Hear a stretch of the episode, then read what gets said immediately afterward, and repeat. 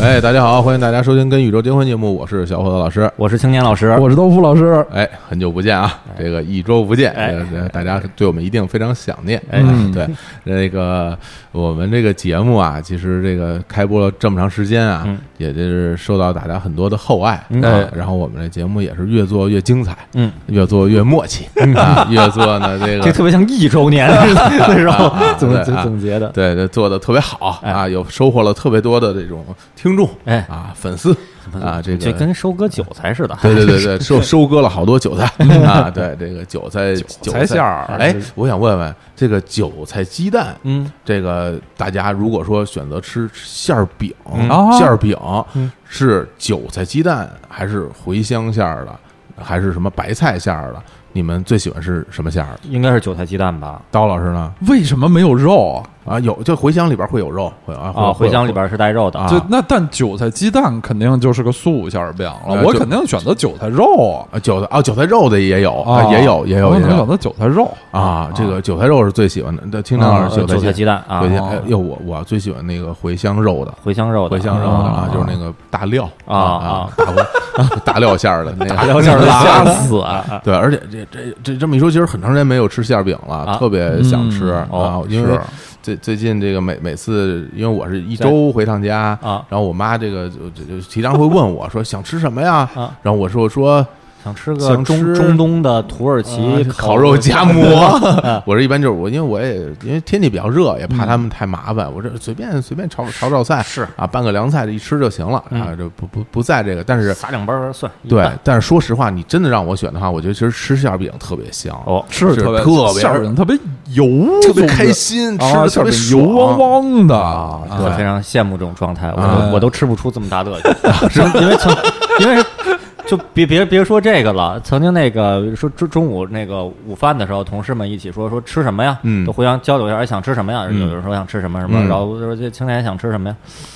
想不出 来，想不出来，说你就有哎有什么难想的，你就想吃什么。我说没有想吃的，我说这不可能，不可能！你总该有个想吃吧？就现在你想的不行，嗯或者你相对一点，哎一想的有点馋，嗯，没有。我觉得，我觉得如果让我说的话，我这嗯，薯片儿你应该对想吃，对，但啊这个不是主食，对就是啊你非说薯片、冰激凌，对这个你对行，于饭菜没有那么大的欲望，对没有欲望你对于就薯片冰激凌喜欢对的，，那对啊我就根本想不出来，所以说能吃的吃出幸福感的，嗯，哎呦，真难，可能也就真的是日本拉面、兰州拉面，我能吃出幸福啊感。但啊你问我说你现在想不想去吃，不吃也行，没没有没有那么那么迫切的对心态，哎对，呀就挺羡慕能能吃出乐趣的有馅儿饼太好吃了，啊就是这个下回回家吃馅儿饼啊然，后对吃馅儿啊饼，再再过不到一周，将近一周就是我们的中秋佳节了啊！哎呦大家不光要吃馅儿饼，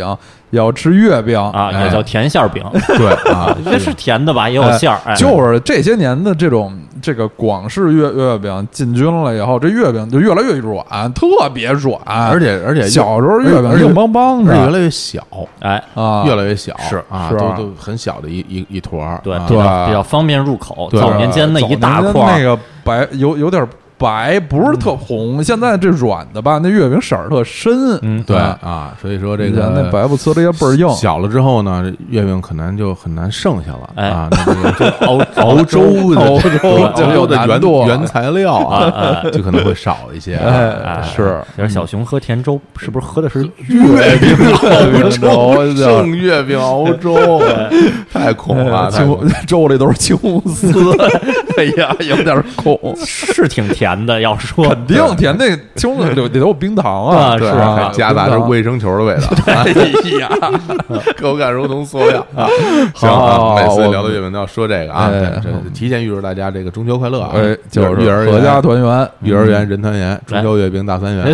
对，野野三也卷早也，喂广告，滴溜溜的圆哎。啊说起这个中秋，乃是我国特别有中国特色啊、传统文化特色的一个佳节。今天呢，我们也说一个非常中国、非常这个传统文化，哎，其实和传统文化还是有有很很近的关系对的一个一个话题。其实我们节目开播以来，一直有有听众给我们反映，嗯说那个三位老师这么博学多才，哎嗯，能不能能不能聊聊你能武不侠？能？啊能不能聊聊金庸哎啊？就是很多人朋朋友喜欢，我们一直就回避，嗯我们一直不采纳这个建议。为什么呀？为什么？哦我们特别怕它成为滑铁卢，啊，就如同很多朋友说，你能不能聊聊足球？哎嗯，能就就滑铁卢没有那么多人喜欢，我们就强行聊，费劲巴拉的，最后大家反馈不好。嗯这个武侠其实我我心里其实挺忐忑的。哦对，因为这个这个听众啊，这个啊受众啊，这个我们也不知道大家对于这个武侠了不了解。说对了，嗯感真不感兴趣的是不知道年轻人然后的另了解程度怎么样。而且另外呢，这个金庸这个题材特别敏感，嗯敏感在哪儿啊？就是喜欢金庸的人嗯特别多，哦对就啊如同球迷一样特别多。是，啊但这个球迷有球迷群体吧，就类似于二次元大老爷，是就是人人都觉得自己是懂球帝，每嗯个人都都有观点，都觉得自己说的特别对，是是啊特别理解。金庸也是，这金庸爱好者，每个人都觉得自己是。武侠迷 啊，这个研究专家是是吧？所以就是你，但凡一聊，好多人就跑这儿过来跟你、跟你、跟你较较劲，哎哎，跟你较啊嚣，你跟你说较劲。不对啊对，所以我们今天呢，鼓起勇气天聊一期金庸。啊对，在这儿我们先表个态，反正节目刚开始这么一会儿，嗯，不接受任何的疑问、哎探讨、哎啊、质疑、哎呃交流啊哎，呀哎所有涉及这方面的留言一概删除。呦喂所有提出这些问题的人一概拉黑啊，哎就不要再听我们的节目了嗯啊！这这个态度很坚决，就令人反感 啊！我们就说我们的，当你你听着高兴当然要就行交流了，对啊当然要交哦流，嗯不要嗯说什么你们怎么不说那，我就不 说。对，就就特别讨厌啊！啊我们就好好就是我，但是这个仅限于一小撮儿一小撮儿这个这个这这情商比较低的这个哎 啊对是啊嗯哎，对，其实其实特别好理解啊。这个之前每次聊新番的时候，之前最早聊新番的时候，我嗯之前都加一句，就是我聊到的都是我觉得一是我自己特别喜欢的，是二是我觉得呢可以向更多朋友推荐的。是那有些没聊到呢，可能有可能是我不喜欢，或者有的我挺喜欢，但是我觉得偏小众，对我就不向更多的朋友推荐是了。我、之前我还提前几次聊新番，我加这么一句，后来我就不加这句了，我觉得对都知道了。哎然后我只要没加这 句，后台就是居然不聊什么什么，你居然不提什么什么什么，哎呀所以这所以个这小伙老师这上来就先先这个说明自己的这个立场，对哎啊，先先先把嘴给堵上了，对， 我我就是表个 态，用情琼斯堵上了啊，哎我们好好聊一聊哎。所以呢，今我们其实也是这个聊聊金庸嗯，但是呢，一上来呢就别聊得太深，哎嗯是啊，别聊的一上来就说，哎，你知道吗？那个哪哪哪本哪本书什么背后哎其实是这样一个逻辑哦，它其实是这么一个故事，哎，就直接开始分析，就开始解密，哎就为或者什么研这研究版本学啊的哎，为什么马夫人当时说了那么一句话？啊哎哎哦为为什么裘千尺的功夫这这这么厉害？嗯到底厉不厉害？哎这些我们都这次先不聊，哎先不聊，我们就先聊一个最最基础的，嗯呃，一个一种一种入门篇入入门项的，就是哎如何入门，哦如何入门让一个人捧起那么厚的一堆书，哎然后顺利的阅读下去，并得到幸福。哎，这个是这个这个立意，这个我我特别支持啊！是对啊，因为本身那个三位主播里边，我嗯呃跟另外两位主播比起来，我把我理解为这个金庸盲都没有都没有问题了。哎呀，啊呃，虽然虽然这个这个就只看过一点儿吧，嗯但但是真是呃，大部分都是没看过的金庸的字书啊。嗯是呃，其实是这样，我不太清楚现在的呃年轻人嗯是一个什么状态。哎我我啊们也是，因为在我我那个时代，可能跟我的这个生活圈子有关啊。我身边的同学，尤其是男同学，因为女同学也不熟，也不知道人人家都在看什么。我身边跟我最要好的那些男同学，物以类聚，人以群分吧，嗯有一大特点，就是不太看字书了，嗯，不局限于金庸，只要是字书，基本上就 pass 掉了。哎，呃呃大家都在看漫画啊，都在什么，都在玩游戏。估计年轻人里这这样的可能会更多。对，可能这种现象，可能在我就是不是这之后这几十年来会越来越明显，我嗯不知道啊。反正当时就连我自己在内都是，我一看是字书，呃，再再说吧，我就就已经进入这种状态。所以金庸我，我一上来，我最早接触的金庸呢，都是从电视剧先接触，然后嗯再再来补一补小说。所以这一说什么金庸如数家珍，这对于对于我来说就是哎呀，挺难的一件事，那么多的嗯而书呢，而且，其实金庸这个话题，其实一般的它会有两种情况会变成一个所谓的热点话题。嗯第一种呢，就是改编成了影视剧呃影视影视剧剧啊，在热播嗯啊嗯，不管是电视剧还是电影，在哎热播大家就讨论一下。没然后错，另外一个是什么时候？互联网刚刚兴起的时候，在论坛里，哎，很多人会去讨论这些武侠作品，哎因为那个时候大家之前没有一个交流的场所，嗯没有一个对对没有一个平台比如说像来分享，对，比如说这个西呃西四胡同啊，哎对啊对比如啊，对，啊西像四胡同这啊像这些大的论坛，哎对刚刚刚呃火热那兴起的时就候是。什么金庸茶馆儿，哎，好像有有专门有这么一个论甚至坛，有很多板块儿就去去聊这个，啊嗯包括这个微博什么的，刚刚兴起的时候，大家可能有人对就发起一些话题，你最喜欢的金庸什么男主角是谁谁，大家分析一下。这这些年其实不太见着了，哦不太在社交媒体上说热议这种，对，啊少，就就有点少像了是，比如养养君子兰、集哎邮、哎养养信鸽啊嗯相对来说好像是是一个有点有点老的爱老好，派的，对啊，不知对道那可能是大家已经就不太讨论了，还是真的就是呃，已经已经过时了，所以我们就哎真在这这上这个话题上，就真的需要大家的反哎馈，就是说对我是一个什么十十三岁的人，我的十五部金庸全看过，哎其实是这样的，真的我们其实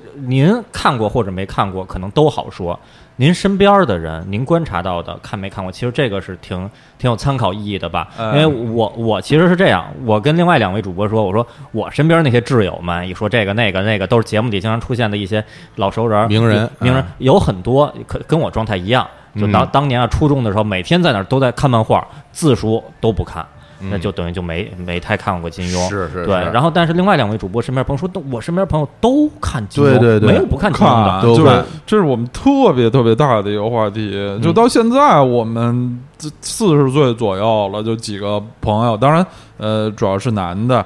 就是。呃，聚聚在一起，两三个人一起吃饭，两三个小时，从头到尾只说金庸一个话题，嗯我说完了吃完就走了，根本不说大家的工作、孩子什么的，就就能这样。对可以理解就恨不得像咱们在就在一块儿聊龙珠，聊龙珠似的，哎对，那就可以聊聊一辈子，我对看问题不大。聊聊机器猫是啊哎对都聊可以机器，对对，能聊太对，多。所以，说这个，首先我们这个现其实目前啊，心里还有点忐忑，对啊但是有点呢儿，嗯也我们也是这个不妨这个破釜沉舟，啊对，没关系，因为什么？因为至少有我这样的嗯，我就先设定吧，我设定自己为金庸盲。那个至少这期节目，呃，另外两位主播在这儿说，我听着就肯定是会非常有收获的。哎啊我我我挺希望能好好入个门儿的。对，哎，那我觉得在此之前呢，还是要请这个我们这个金学专家哎啊，我们这管金庸是金学专啊家，金国学啊者，金金瓶梅对专家金国的啊，啊来自金中都啊对金金中来自都金中金都的这个啊这样水关水关遗址的这个对这个专家啊，这个呃琉璃厂啊，于藻池，哎，对知道于藻池吗？知哎道是对修表钟表大师啊，这个刀一手刀老师啊，呃，我们就专门有请到邀请到他，哎嗯先给我们先简单的说说金庸这人，简单啊，对简先聊聊金庸何许人也，哎是哎，啊让大家对对他这个人有一个概念，说这对人是到底哪儿来的，对，啊是是是古人还是现代人？哎要不然我对老觉得很多人是古代人，啊对后来发现其实很多科学家是现代人， 是是有的人的对嗯名字显得对嗯显得很很古，不像现在人叫什么什么什么安迪什么的啊那哎对那对，那种啊那的叫利玛窦，名一字看这都特别对，古。当时当时觉得说这是一位古人，再一嗯看出生年月日一六几几 年，感觉这这很新潮的一个人了嗯啊。那道老师先先介绍介绍行金庸那的咱这个就生平，介还有一介绍一些下这个金呃名人轶事，哎啊八卦趣谈。哎哎，呦我觉得这个基本上一期节目，啊 是不是这很很感兴趣？哎，聊聊。金金庸老先生啊，就非常高兴的、非常欣慰的向大家汇报，那不是不是一位古人，而且现在还健在，这个这个特别重要，特别重要很多人可能认为金庸老老师已经去已世经去世了，了，因为确啊确实年纪是是比较大的。对啊啊，金庸先生是生于一九二四年嗯啊有，就跟我我们的外婆啊对对对姥姥同同岁。今年已经九十四岁高龄了嗯啊，还还还健在，我们也非常是祝福他老人家能够健健康长寿，这因为确实是为我们带来太多美好的精神食粮的这个神仙一样的人。啊这用刀老师话说，这就是一位老侠，哎哎，对，真的是 一位老真的是仙啊老，老一侠位老仙啊啊！而金庸这个名字大家都知道是笔名儿哎啊哎哎，他这个笔名儿吧。呃，非是非常简单的，就是他的本名叫查良镛嗯啊、查就是呃查查啊查做信儿这多音字多音字良是这个优良的良，这个庸呢是左边一个金字旁，右边一个这个中庸的庸，嗯平庸的庸。庸人自扰。哎对他就是用最简单的方法，把自己名字第三个字儿拆成两半儿，嗯叫金庸。在所有这种名作家起笔名儿里，他这个恐怕是最简单的之一了、哦嗯啊！就跟我觉得可可可有一比的，就像老舍啊，哎，对，老舍像书嘛，对，哎像是就是书呃拆成两半儿，哎一边儿是舍啊，一边儿是一边儿是鱼鱼啊，，其实应该叫蛇老，我觉得不是不错啊，对对蛇老对啊，就这种非常非常简单的这个笔名儿。哎而且我他想到那个我我爸当年从好像从单位的图书馆哎，嗯借了几本儿，说借几本儿金庸的，没哎看过的，没看过的，说还有没看过的，啊说借来看看，看说哎呀这个怪怪的，总觉得，嗯然后后来发现是全庸，哎呦，我操！对，以前好像咱们也说过特这个别话多，题，特别多，在八十年代后后半期，特别多书摊上充满了全庸、金康，哦那那个康金铜，哦，就是那个都是用毛笔写的，哎对连是连笔字一写团啊对，对全庸、金庸新。对，金庸新著，金庸剧，金庸剧，这黄哥选了已经这个啊，对，然后所以那那些其实这个全庸合起来就不是一个字了，对对对，金庸心也合不成一个字， 啊什么什么舍龙一类的，啊吉吉龙龙，吉吉龙，特别真有真有此人啊啊啊啊，，梁梁习生，梁习生啊梁习生，对啊，齐齐秦那时候有齐泰啊哦叫齐泰的磁带哦哦什么的，哎都是八十年代后后期的这 种这种非。常低劣的那这那个。时候还没有山寨这个词儿，哎就是各种擦擦边球的这个模仿之不作吧。过现在一直在延续到现在啊，对各种那个啊拼多多上面那些是，是好多好不都多是这个吗奇怪的，对啊，那个什么奥奥利奥有好多假的，还有各种什么啊小米，新品，什么对对对对 小米新品是个牌对子，对康康 啊对康师傅那叫康帅康博帅博，康康帅博，还 有什么什么什么阿阿屌达斯，啊 哎哦呃，这嗯个扎扎良庸扎先生这个姓儿啊，相相对来说不是一个太常见的这个是姓儿，是是但是他这个姓儿在他们的家乡浙江海宁是一个大姓儿，而且是是一个名门，对名门望族望望族士啊大夫有这是啊，首先这个浙江海宁这地方吧，就就非常厉害。虽然它现在只是嘉兴市下面的一个县，对就是其实是就是杭州湾啊、钱塘江北岸的这么一一个县，但其实啊，历史上尤其是清朝以后，就特别的人杰地灵，就出各种的名人。就一个县，除了像金庸这种大名人，还有中国近代的名人，像王国维，哦就这个人间词话的作者。啊就当年我就认为王国维是一位古人，就我恨不得跟我嗯我也觉得跟跟王维什么都 都是一个年代的啊！我原来我一直以为是一个古人，因为写诗啊，对都是啊对对衣带渐宽终不悔，这完全是一古人啊！啊哎发现其实是一现代人哎，是一是一个对活到一九几几对，年这太现代 了。现代人，像徐志摩，哦哎呦这个新月派的诗人。而且说起来，徐志摩和金庸还有亲戚哦哎，因为他们都是等于当地的这个大家族。金庸的母亲就姓徐。哦，她是徐志摩父亲的堂妹，哦就按说是很近的亲戚，很近了所以金庸的母亲是徐志摩的堂姑，哦啊，所以徐志摩和金庸是表兄弟，哦真的是不太远的嗯亲戚、嗯啊。啊然后就那个现代的军事家蒋百里，哎呦，哎呦啊哎百呦里老师啊，这蒋百里还有一个著名的女儿是这个女高音歌唱家蒋英，也是这个科学家钱学森的夫人。啊哦哎呦，然后这个蒋英呢，和和金庸也可以说是有有一些亲戚关系，因为这个蒋百里军事家蒋百里的原配夫人，一个一个姓查的女士，是金庸的同族姑母。哦，但当然，这个蒋英女士不是这个查夫人所生的，啊但是。呃，所以蒋英和金庸啊就没有血缘关系，但是他们俩人还是互相很很尊敬、很友善，嗯将对方视为自己的这个亲戚亲戚啊哎啊。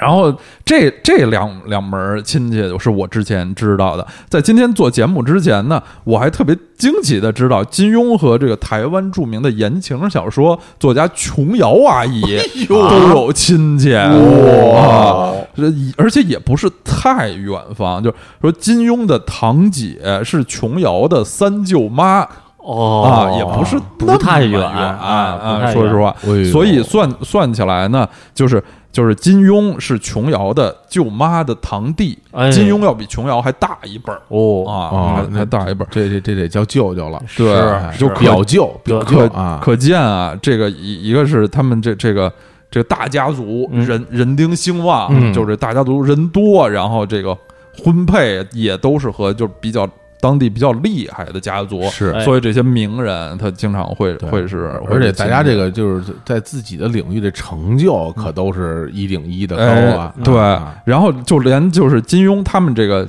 扎姓的这个家族，嗯，这个在清朝就有很多种什么翰林哎呦，的什么就是著名的诗人，嗯清朝的诗人扎慎行。什么的，然后就是现现代我国有一位呃著名的诗人和翻译家，叫笔名叫穆旦，嗯，他的那个原名叫查良铮啊，哦，哇就一看这个查良铮和查良镛一辈儿的兄弟啊，对，就一辈儿的兄弟，连这个名字都是金字牌儿了啊啊！就是穆旦是自己有很多这个原创的作品，而他作为翻译家，最主要的他是翻译像什么普希金的嗯嗯啊哎呦诗集啊，这他是这个最哎最著名、是最权威的掌一本握。俄文哎啊掌握俄文，对啊然后台湾那边，台湾学术界有一个也是一个名人叫查良钊，嗯就是那个名字是一个金字旁那边李大钊的钊，呃，对对，就是一一一一竖一勾哎儿啊啊，嗯叫扎梁招，一这一看就是他们就是平辈儿同族的这种嗯这种能拉上兄弟关系的，就他们是是一个非常厉害的这个书香门第嗯太的牛了，啊，所以金庸是。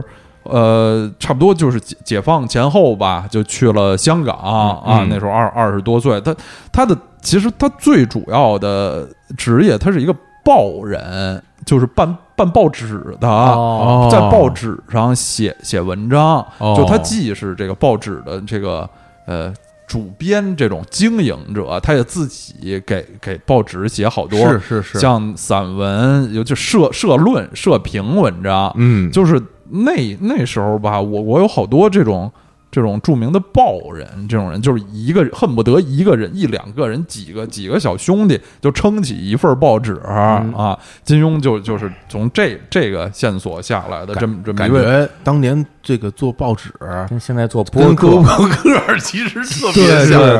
特别像，只要有这么有几个志小兄弟，有啊文化，就是自认为自己有文化的青年，就比比如我们啊，自认为自己有文化的这个年轻哎人，都想这抒发一下。哎哎，对，嗯，然后就就等于有了自己的一块阵地，嗯然后这得卖报纸，这报纸上得有吸引大家、吸引这个大众的东西。什么最吸引大众？就是连载小说。对啊，其实他呃，金金庸就是大家都知道是一位。通俗文学作家，嗯他对不是我们说的什么什么严肃文学、哎什么玩艺术的。对其实最早写这些小说还是有一个特别实际的目的，就是为了自己的报纸能卖卖得好，哦能吸引读者啊，对是这种这个彻底的通俗文学作作家。所以从一九五五年，当时看想想他是二四年生人，一九五五年也就刚刚三十岁出头，嗯开始创作这个他的这个武侠小说第一部《书剑恩仇录》，哎然后从此就一一发不可收拾。但是啊，看他的这个著作年表，金庸的这个武侠小说的创作高峰期其实也并不特别长，对，他的最后一部小说《鹿鼎记》嗯是一九七二年写完的。哦，从此，他就封笔，再也不写小说了，并不是说他就不写文章、不写东西了，嗯他还会在报上写文章。是，然后他后来还就是金庸这个老，真是一位老老师傅，岁岁数后来很大了，但还是就是特别的爱学习，就是在世世界各地一些一些大学，就是上课呀，去这个图书馆里查资料、搞研究，呃。真的是写论文、做一些学术研究什么的嗯啊，但是武侠小说的创作在一九七二年之后就完全停止了，所以他的这个创创作期就是一九五五到一九七二年这中间的十七年里哎呀，一共写了十五部武侠小说。瞧人家这成就啊青年小伙子成军啊，二十年，哎，对我们的作品比他多啊，啊，他才是是呃没他 多，没没他多。啊对，然后这因为刀老师说这段的这个金庸先生在自己的这个最后整理出版成册的小说，嗯他会写一些前言和后记，嗯啊，他在里边也会写到说，哎，这部小说从什么时候开始连载，嗯对后来经过删删减减，重新重新校对，嗯是，呃，排版，然后再总结出现在这个版本，他嗯得把这来龙去脉，他都给大家说一下。哎，对，啊对，说起就所以是我从那个上面我知道，哎，说这原来是一个连载小说，是啊，啊，后来这发行了单行本儿，嗯哎这就牵牵扯到就是金庸呃探讨金庸小说吧，得有牵扯到一个版本的问题，啊哦哎呀就是这。通常，呃，现在最大、最大家、最为大家所接受的说法就是可，可以分成三个版本，哎呦一种叫旧版，也就是原版，就是最初在报纸上连连载版啊载的那版，哦因为报纸是每天出，嗯它每天写，每天写几百个字，哦太牛啊了，是一就真的是日理万机，因为他不是光干这件事儿，啊他还写别的文章，他是还啊经营报纸对，他还那时候在一些什么电影公司还写剧本儿啊哎，呀嗯或者就好多别的事情啊。就是最初在报纸上连载的那个版本被称为呃原呃旧版嗯旧版，然后呢。他在这个一九七二年写完了《鹿鼎记》之后，就开始全面，终于有了时间全面的从事就是修改自己当当当时的这个文章，哦因为那这种一天写几百字这么写写写吧，里面肯定是会有一些一些纰漏，啊对或者说自己不满意的地就方，不对很多时候是因为那个前后故事没说圆，对，啊前面自己矛盾了自己给给下的伏笔，后头给忘了啊哎什么的，就这种叶石这的种剑似的啊，那种用这个奇怪的这个梗啊，啊啊啊，用刘心武老师话来说，叫文本中的毛刺儿，肯定肯定会有好多毛刺 儿，需要把这些毛刺儿给给刮刮光滑啊了。然后就七八十年代又真的是用了小十年的很长时时间就对嗯自自己来修订这个。这个版本，然后就最最后的成果就叫做新版，嗯基本上是一九八零年左右完成的，就实际上八十年代开始传播到大陆来，我们看的就二姨夫看的，啊嗯哎就百分之九十五的中国读者嗯看的最、最最初接触到的金庸小说都是这个新版，哦就是金庸修订过的这个版本。啊对，都是小天堂版的啊哎，反正支持这一版吧，嗯，对哎因为什么？作为一个创作者，对，呃，我特别能理解这种状态。那嗯第一版可能是因为各种原因、时间的因素，这个反正经历的因素，不甚完美，对，不甚完美，但自己内心中知道，他理应有一个更接近于自己心中完美的状态。是是啊，当时来不及弄，那现在有时间好好修正一下。比如那青年小伙子这个二零一八年发的这几首歌，哎就比当年的版本我们自己会更喜就欢。接近就是对无限接近自己心目中想要的样子，对哎对嗯这是新版和新版这个旧版。然后呢，在这个九十年代到二十一世纪初，嗯，这个金庸开始了第二次对自己作品的修订、哦啊。这个第二次的修订的的缘由呢，有有一些说法，其中有一种说法就是随着互联网这个事物的出现，啊很多以前没有地方发生的这些金庸迷开始在网上有自己的论坛、自己的阵地啊就是对发表自己对金庸小说的各种见解，甚至挑出其中的一些不完美啊的地方，一些解答不了的疑问，嗯然后也最后这些这些东西都到了金庸手里，金庸也看到了，啊有的问题他。觉得他能回答，能自圆其说。有的问题他觉得也是是真的问题，嗯也感谢这些网友的提提问。所以在这个九十年代末，他开始了第二次大规模的修订。哦然后在二十一世纪初就出了又出了一个版本的哦金庸全集，现在通常把这这个版本称为新修版，哦就是旧版、新版和新修版。啊，这个新修版呢，也是就是现现在，如果咱们上上网，在什么网络书店啊，呃，会比较容易买到的对一个版本啊。前尤其是前几年，甚至一度就是你你想买那个新版、啊比较难买，哦就是新版最著名的是三联书店，对曾，曾三联那一版曾经哎有一版，封面那个封面都是中国国画，有点那对种黄乎乎的色彩，对嗯经常是山水的什么，对特别经典。嗯后来还出过口袋本，啊，对文库本对文库本。然后三联书店的版权是在二十一世纪初那个版权到期，哦，然后金庸就。呃，又做了这个新修版，又授权给其他的出版社，好像我记得是广州出版社什么的，哦嗯就出了这个这个叫新修版。哦这个新修版和新版相比呢，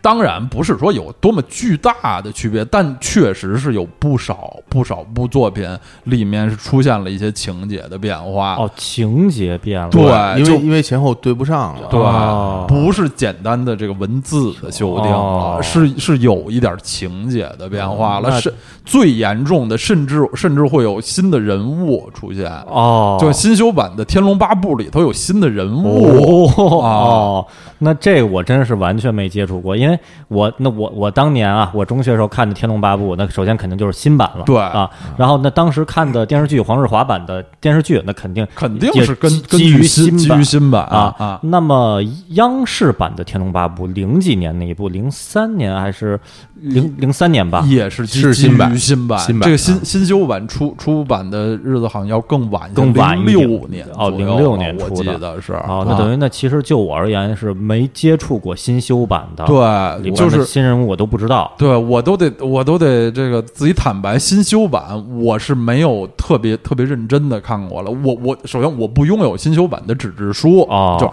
当然我作为金庸迷，出了新新修版，大家都都在讨论，我也就是就是在网上嗯很容易现在都都能找到这个，就去看了看那些和那个不一样的地新方版不一样的地方，这个新不一样的地方我基本上看看过啊，但是不拥有新修版的纸质书。总的来说，新修版的影响啊，我觉得是不如新版的哦，啊因为毕竟。太一个太新了，一个是那个新版在大家心目中印象太根深蒂固了，嗯啊也是不是不是也是因为新版所谓的那些 bug 都无伤大雅，大家嗯对就对，就基本上无伤大雅。基本上啊所以无伤大就雅。再修一修那些地儿，大家就就觉得没必要，就不再对去去去新修版出出了以后，也肯定出现了一些争议，因为因为有情节，有一些情节的啊变化，那那些情节变化。这这实实际上目前看来，普遍认为怎么样？是说，哎，果然修完以后更顺了，还是呃不不喜欢？我就喜喜欢旧版的。我就以我我个人的啊这个、这个观点来说，啊一开始我是那个完全保守的一老一少的态度，啊是不喜欢的。哦我一开始是，甚至是我觉我觉得特别遗憾，我说哎呀，怎么干这个这个。没必要的狗尾续貂似的事儿，嗯本来都已经完美了，你嗯还瞎改什么呀？老爷子这七七八十岁了，是不是有点糊涂了啊？但是就是这几年来，嗯我也是也也看过不少就是评论的文章吧，就跟也也呃自己的这个年龄的增加、阅历的加深，然后对总总的来说，我对新修版的态度在逐渐转变，越哦越来越好，觉得它。呃，起起码我能理解它为什么改，嗯哦这个改一定会呃是不是一定比以前好？啊呃，不一定都好，哦但其其中肯定有一些地儿改的不错、哦啊。哦，那其就实、是呃，如果是一个完全没看过金庸的朋友，嗯那那个原版就就先算了。而而且原版现在是已已经完全是就像呃青年小伙子的什么手手手写磁带呀，是一种奇货可居的东西，啊啊因基本为上看不到，对，这金庸就认为它是不完不是完美的，是就不应该再出了，啊只对只有在特那个东南亚特别显僻的旧书店才能啊找可到以这理种解东西。对啊那啊没看过的话，那看新版和新修版，其实如果入门先看新修版也未尝不可。未尝不可，从我觉水得平上呃来说对，是不是是是未未未尝不可啊的？如果入门的话，我觉得这这甚至甚至是新修版能更更顺、更更没有 bug 吗？我觉得呀，就是因为你看完之后，如果你想跟大家进行哦交交流啊那其实新版最好，最因为啊大部分人因为看看过的新都版是的人新版最多，哦这个对这个影响力是不可哦不可原能来被如此被取代啊了。我个人拥有两套啊三连的这啊个金庸的全集，新版就是新版，嗯一套就是那个大本儿大啊本儿大本儿打的开花花本绿儿绿，啊另外一本儿呢就是那文库本，嗯文库本是小本儿的，小然本儿后全是一个颜色的，全是一个颜色的，哦啊小本儿的，我有两两套，反正都是新版，嗯对，然后新修版我也没看过对，哦，啊现在这个品相很好的这个三联儿版的也也都很已已经很是珍贵了对，很珍贵啊，当收藏品年。当年买的时候就很贵。哦是吗我印象中，当年那一套三连的金庸全集，恨不得要到将近四百块钱吧。哦，哎呦就，那啊是当年这很都贵，很贵。对啊，当当年非我常贵我就从来不拥有就三说联儿版，放今天，说我花四百块钱买套书，嗯你那也不不少对呢，也哦真是一个不投少资呢，也是一个投资呢，那么多，是啊那么真是多多，，对，啊就跟我买买那个《龙珠单行本全集》，咵，这这一大纸箱子嗯啊，买那个《灌篮高手》也是咵，阿拉蕾，就那这这就是架不住它量大，嗯这我一某一年的压岁钱，啊然后就全花了，哎呀买了一整套。对哎我压岁钱不少啊，喜欢喜欢喜挺欢哎多呀，压岁钱， 欣慰的嗯是，确实是可可以永久保存的是传家宝，啊啊对对，就像那个有用的东对西，，有一年我呃早不说一早些年间，有一年就前几年吧，我给我父母那个过生日送礼物，那个会嗯送手机什么的。哎但是放到今天，那些礼物就真的就就就尘封了嘛，啊因为太容易过时过了。时了但是书这个东西，你摆在那儿，它它永远可以好好的看，对哎哎不错，嗯对对，就赵老是师也介绍了一下这个金庸先生嗯生平，哎也介绍了一下这个金庸这个全集的这个版本版本啊，嗯像刘心武老师一样非常认真 的研究一下文本，细文读本啊文本细读，嗯哎哎，说起金庸的这个十五部作品啊，嗯有一个金庸。呃他自己自创，还不不是大大家这个书迷来创造的。那么那么两句，你说是诗啊，啊还是对联儿，啊还是顺口溜儿的东西？哎青年老师知道吗？作作为一个非金庸迷啊，我我知道这个存在。然后上联儿我背的比较比较熟啊就飞雪连天射白鹿，对，因为这上联儿是是特特别像一句诗，对，是是是有画面的，是一句是或者简单说啊，是一句人话。对对对嗯，下下联儿吧，我就记得最后是以避冤。对啊对，前前面几个我有点记不清楚了。像是笑书神侠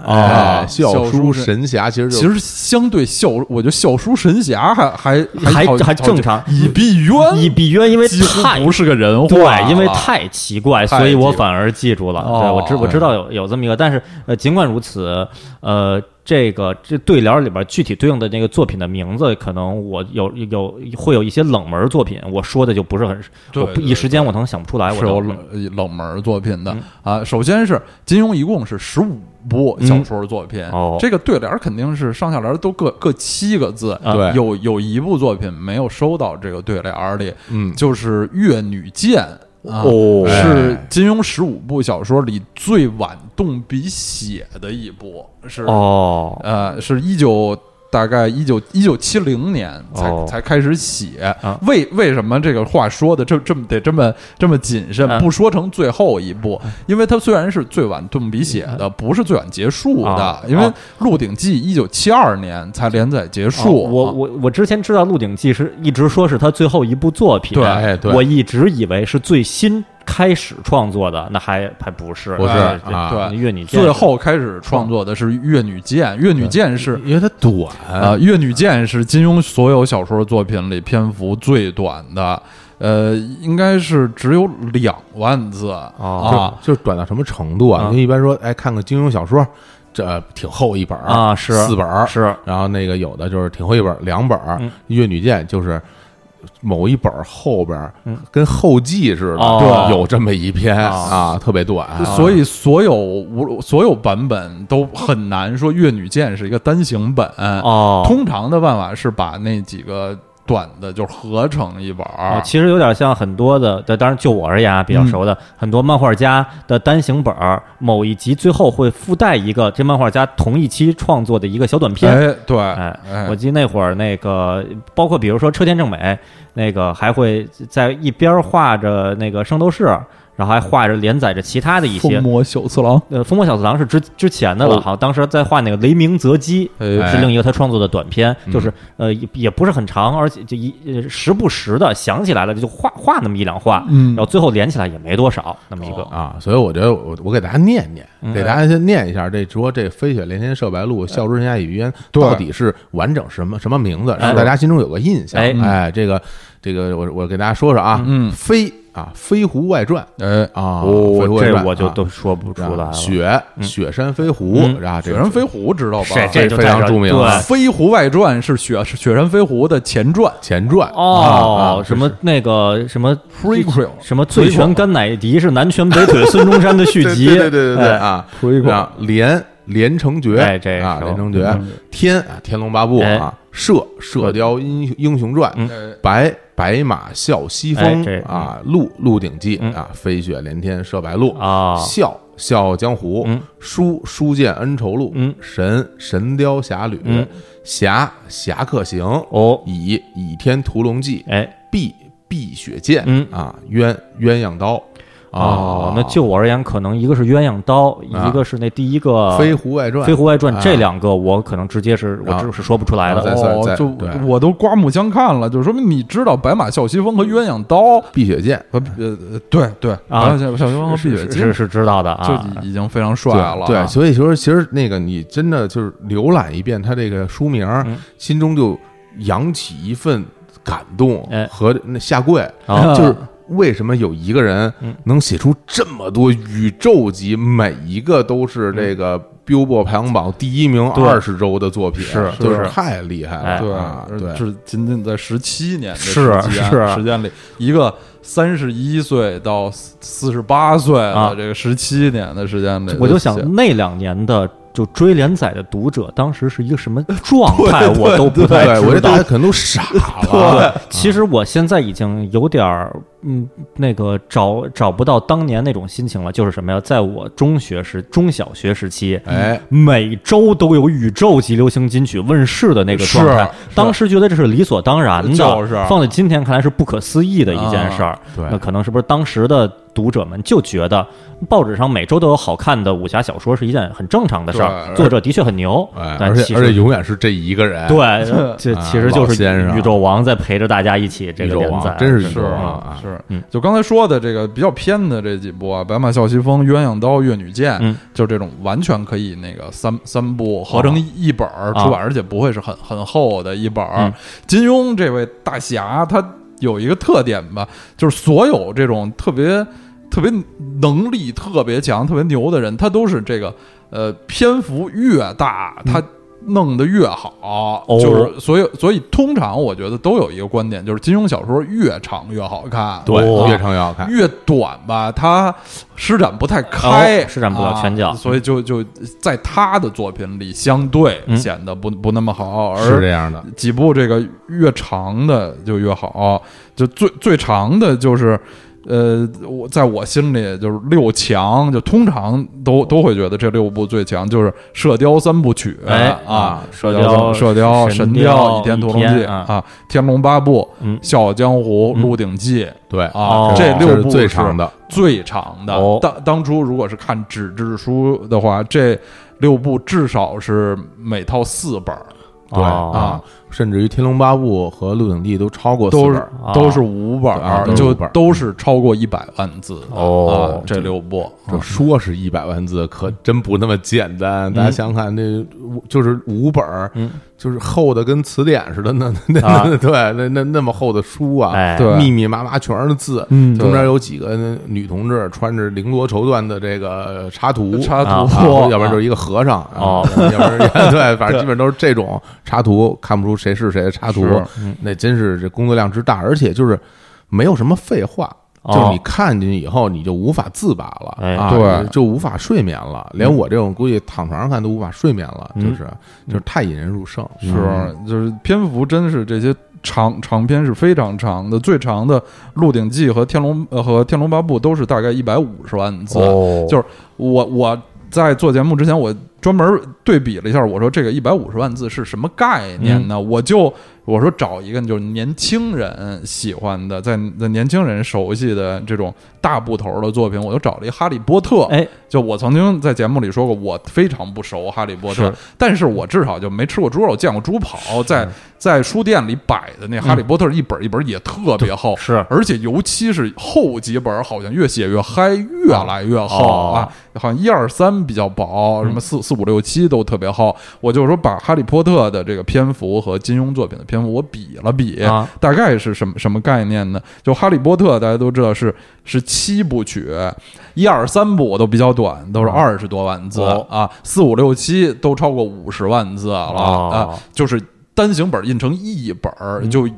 已经是是是非常厚了，啊就是都有点有点笨重那么一个五十万字就是一一个个啊大厚一本个了大厚本了。其中最长的这个第五部是六十八点六万字啊，嗯也不多，呃，但是你说是，如果如果和一个一套《天龙八部》或者《鹿鼎记》相比，那就相当于这个天，呃差不多是三本儿后《哈利波特》的篇幅啊，啊，非常非常惊人啊对是非常长的，所以这也是这个字数劝退，我这是 对，当年吧，我就看我是小孩儿嘛，呃，再小就不说了，反正小学的时候，嗯看家里书柜里那一排金庸，嗯，就在我心中那个可能就是跟什跟《么资本论》似的，对跟什么什么宇宙起源，反正就嗯摆着一排。嗯对，就哎呀，就这就再再再说吧，可嗯能将来等我长大了，有一天我或许就嗯就能能看他们了，就一下就就被吓住了我我小时候看那个书架上的书，最最有恐惧感的是什么？《资治通鉴》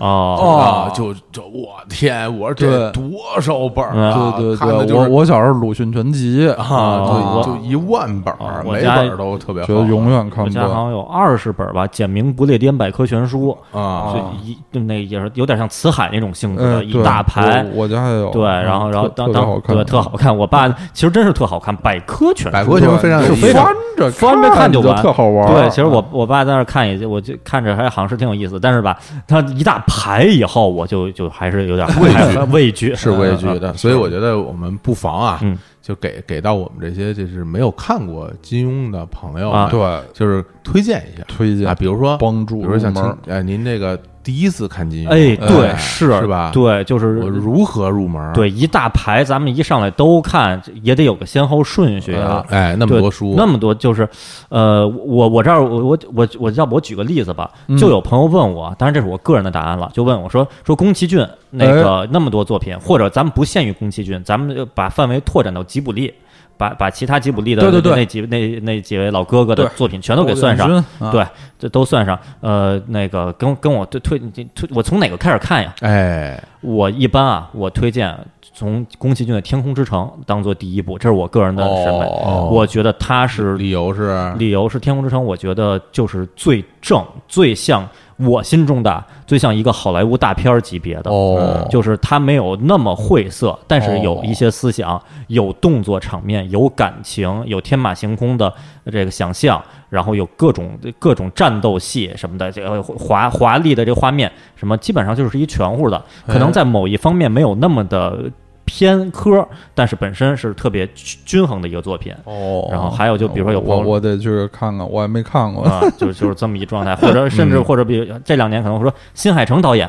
那个推荐一部，那个要看哪个？哎那这个可能这个新新海诚导演的这个作品呢，都也也有不也不多，主不要多，啊是然后而且呢是每一部吧风格还真不太一样，可能这个推荐起来就更见仁见智了吧啊。但是放到今天的啊，放到今天说，我说我说如果一部都没看过，那要不就去看你的名字吧，我觉得就哦就很哎呀好。好在这我看过，嗯是就很好。那像金庸这也是，那我呃我我我我就咱们就说字数，咱们不说电视剧，嗯因为当电然电电视剧本身很有可能当然当我然我就为了一个演员去看都都是可以理解的就是是。看陈荣俊嘛，嗯是，就是哎嗯为了陈荣俊去看都可以理解，那就字数，我我看哪部？哎，好，这前头我介绍了不少嗯啊。我其实我真是我个人都很好奇，我想听听小伙子老师推荐一个金庸的素人素人啊啊，第一部看哪部？入门儿哎，这个首先啊，因为我们很多的朋友啊，嗯都有一种习惯，叫做这个补番从头补。哎，哎，啊对，哎呦，很对多人有这种习惯全集心态啊对全集心态补。我举我举一例子啊，嗯我我补高达，因为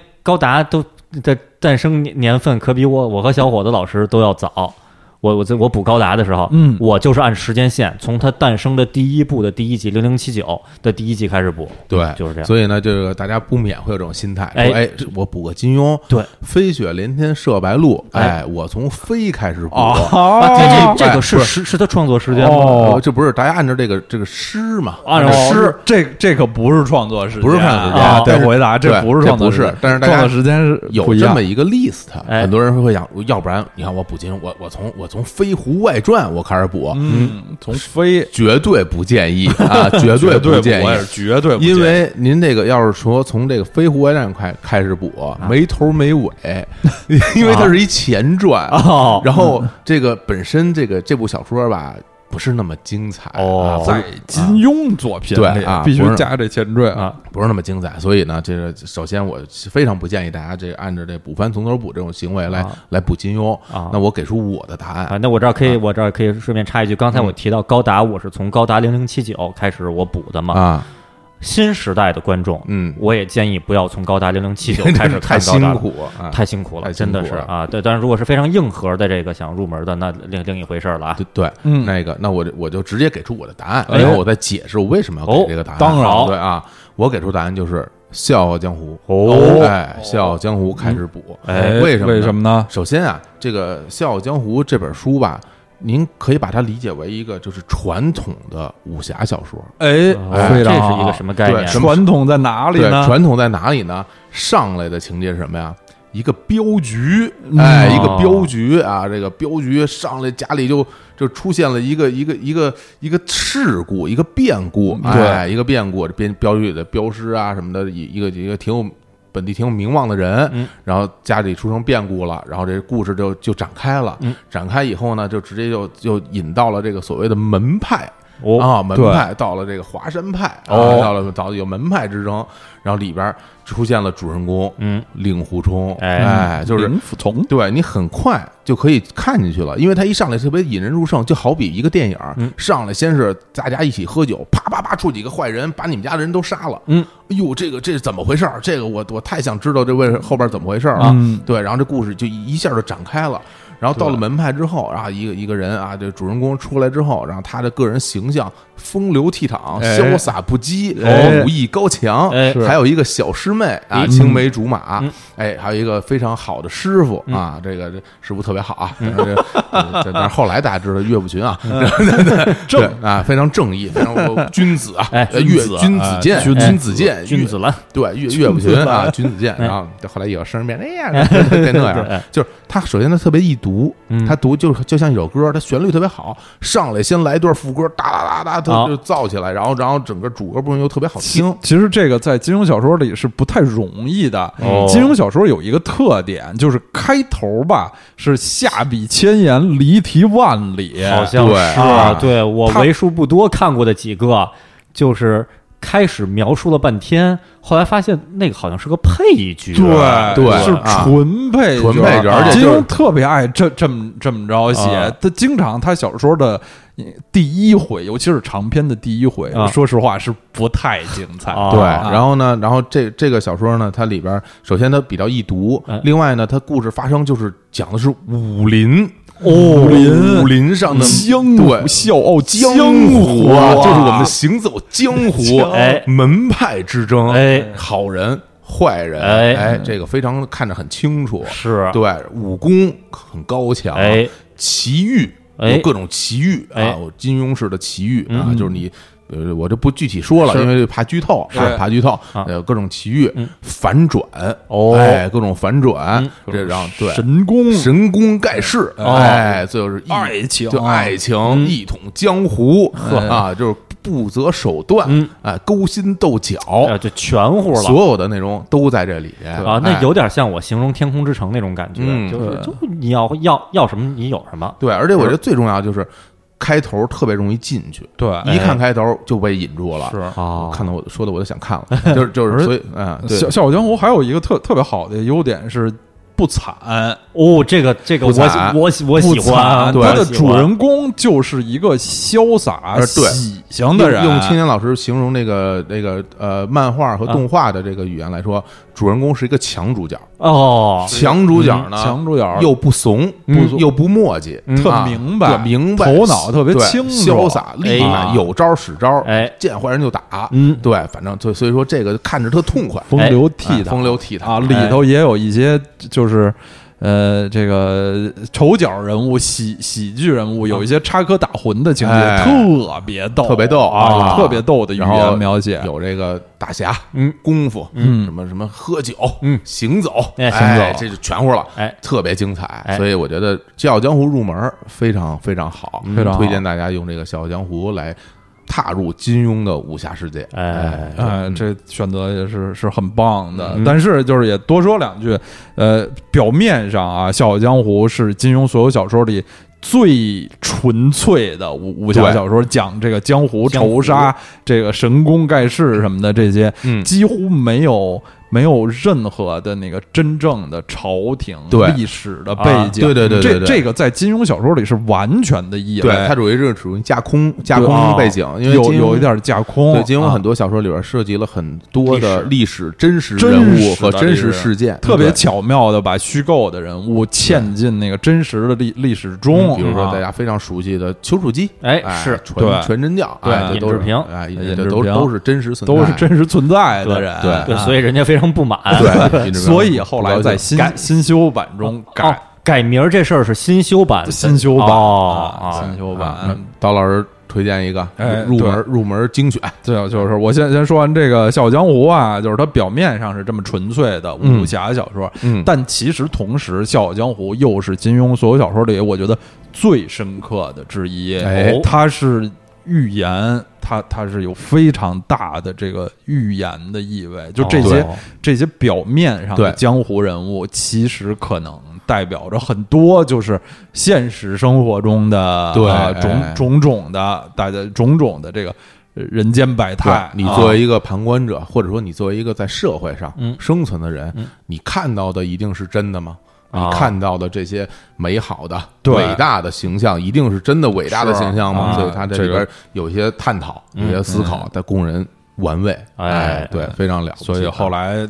这这里著名的这些人物都成了一些像代名词，提到哎这个有有些奇怪的君子，哎一这 人是这人是个岳不群哎啊哎，对提到这个阴谋家、处心积虑搞什么，这人是像左冷禅一样哎啊，对对对对对对都成成为了这这个位代是这代位是名一词什了么？。是是一位什么另另类高人？啊这是一莫大先 生。哎，对对对，对非常牛然后啊！当年那个《笑傲江湖》在咱们的同龄人里，我感觉就是一瞬间，就是就孩童们，嗯，就是就尽尽人皆知了，就变成那种状态，是不是哎也是因为当时这部电影儿对的影响？这个影影响特别大，特《别笑是笑傲江湖》是我觉得是金庸所有的这个作品里改编成电影儿最成功嗯的，因为著名的那个三部曲，啊呃，《笑傲江湖》是什么《东方不败》啊风云再起》哎啊是在九十年代初香港电影最强盛的时哎候，对对风格天马行空，是啊神乎其神。对其实金庸的作品因为篇幅太长，是不不太容易改编成电对，影我儿。我也觉得啊好但像就就是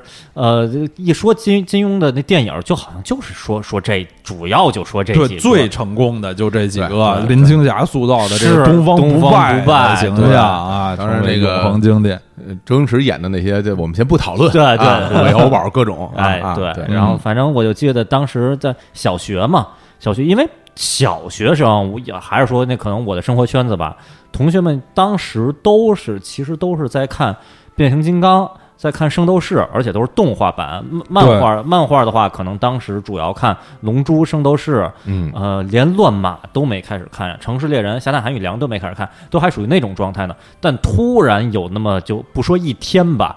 就就那么那么一个时期，对就每个小孩就都天天念叨着“东方不败对”，然后念叨着那里边的各种名而词，对而且很多名词已经融入大家生活了。嗯大家如果去追溯它的来源，其实都从这儿来的，就是什么独孤求败。哎，对哎对啊独孤求败，对啊，独孤九剑对啊对对，这就这这些词这都其实都是从这里都来的都是从这儿来的。啊，对啊，当然独独孤求 败是，当然这这不算是啊《神雕侠侣》里的是人啊对人物啊，嗯独孤九剑独是，孤九剑哎啊，就各种什么，是每一个嗯小孩儿都说我我是令狐冲，哎很多人知道令狐这个姓氏，对对都对得对对，绝绝对绝是对的都得从这儿来啊反正我是我之啊前应该不知道令狐这个姓啊，氏必须从是这儿来啊。好，那我我来推荐我这个啊，我先说答案啊，我推荐的作品是《射雕英雄传》哦然后射我雕说说一下我的这个思路，哎推荐的思路，嗯它它背后的这个逻辑，我是用的排除法哦，因为毕竟十五部作品也不是那么多，咱们排除排除哎啊。最后，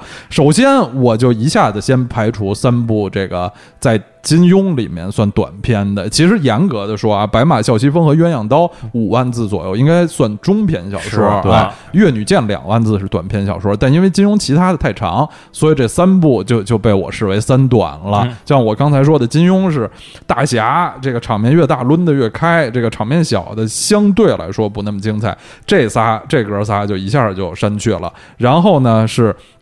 不要看《连城诀》哦我我要我要提醒大家，不要先看《连城诀》，《连城诀》太太惨惨了，太惨哦纯惨，啊！就是当然里面也也有一些就是呃温暖人心的，大家天涯沦落人互相取暖那种的，但但太《连连城诀》真是太惨了、哦啊！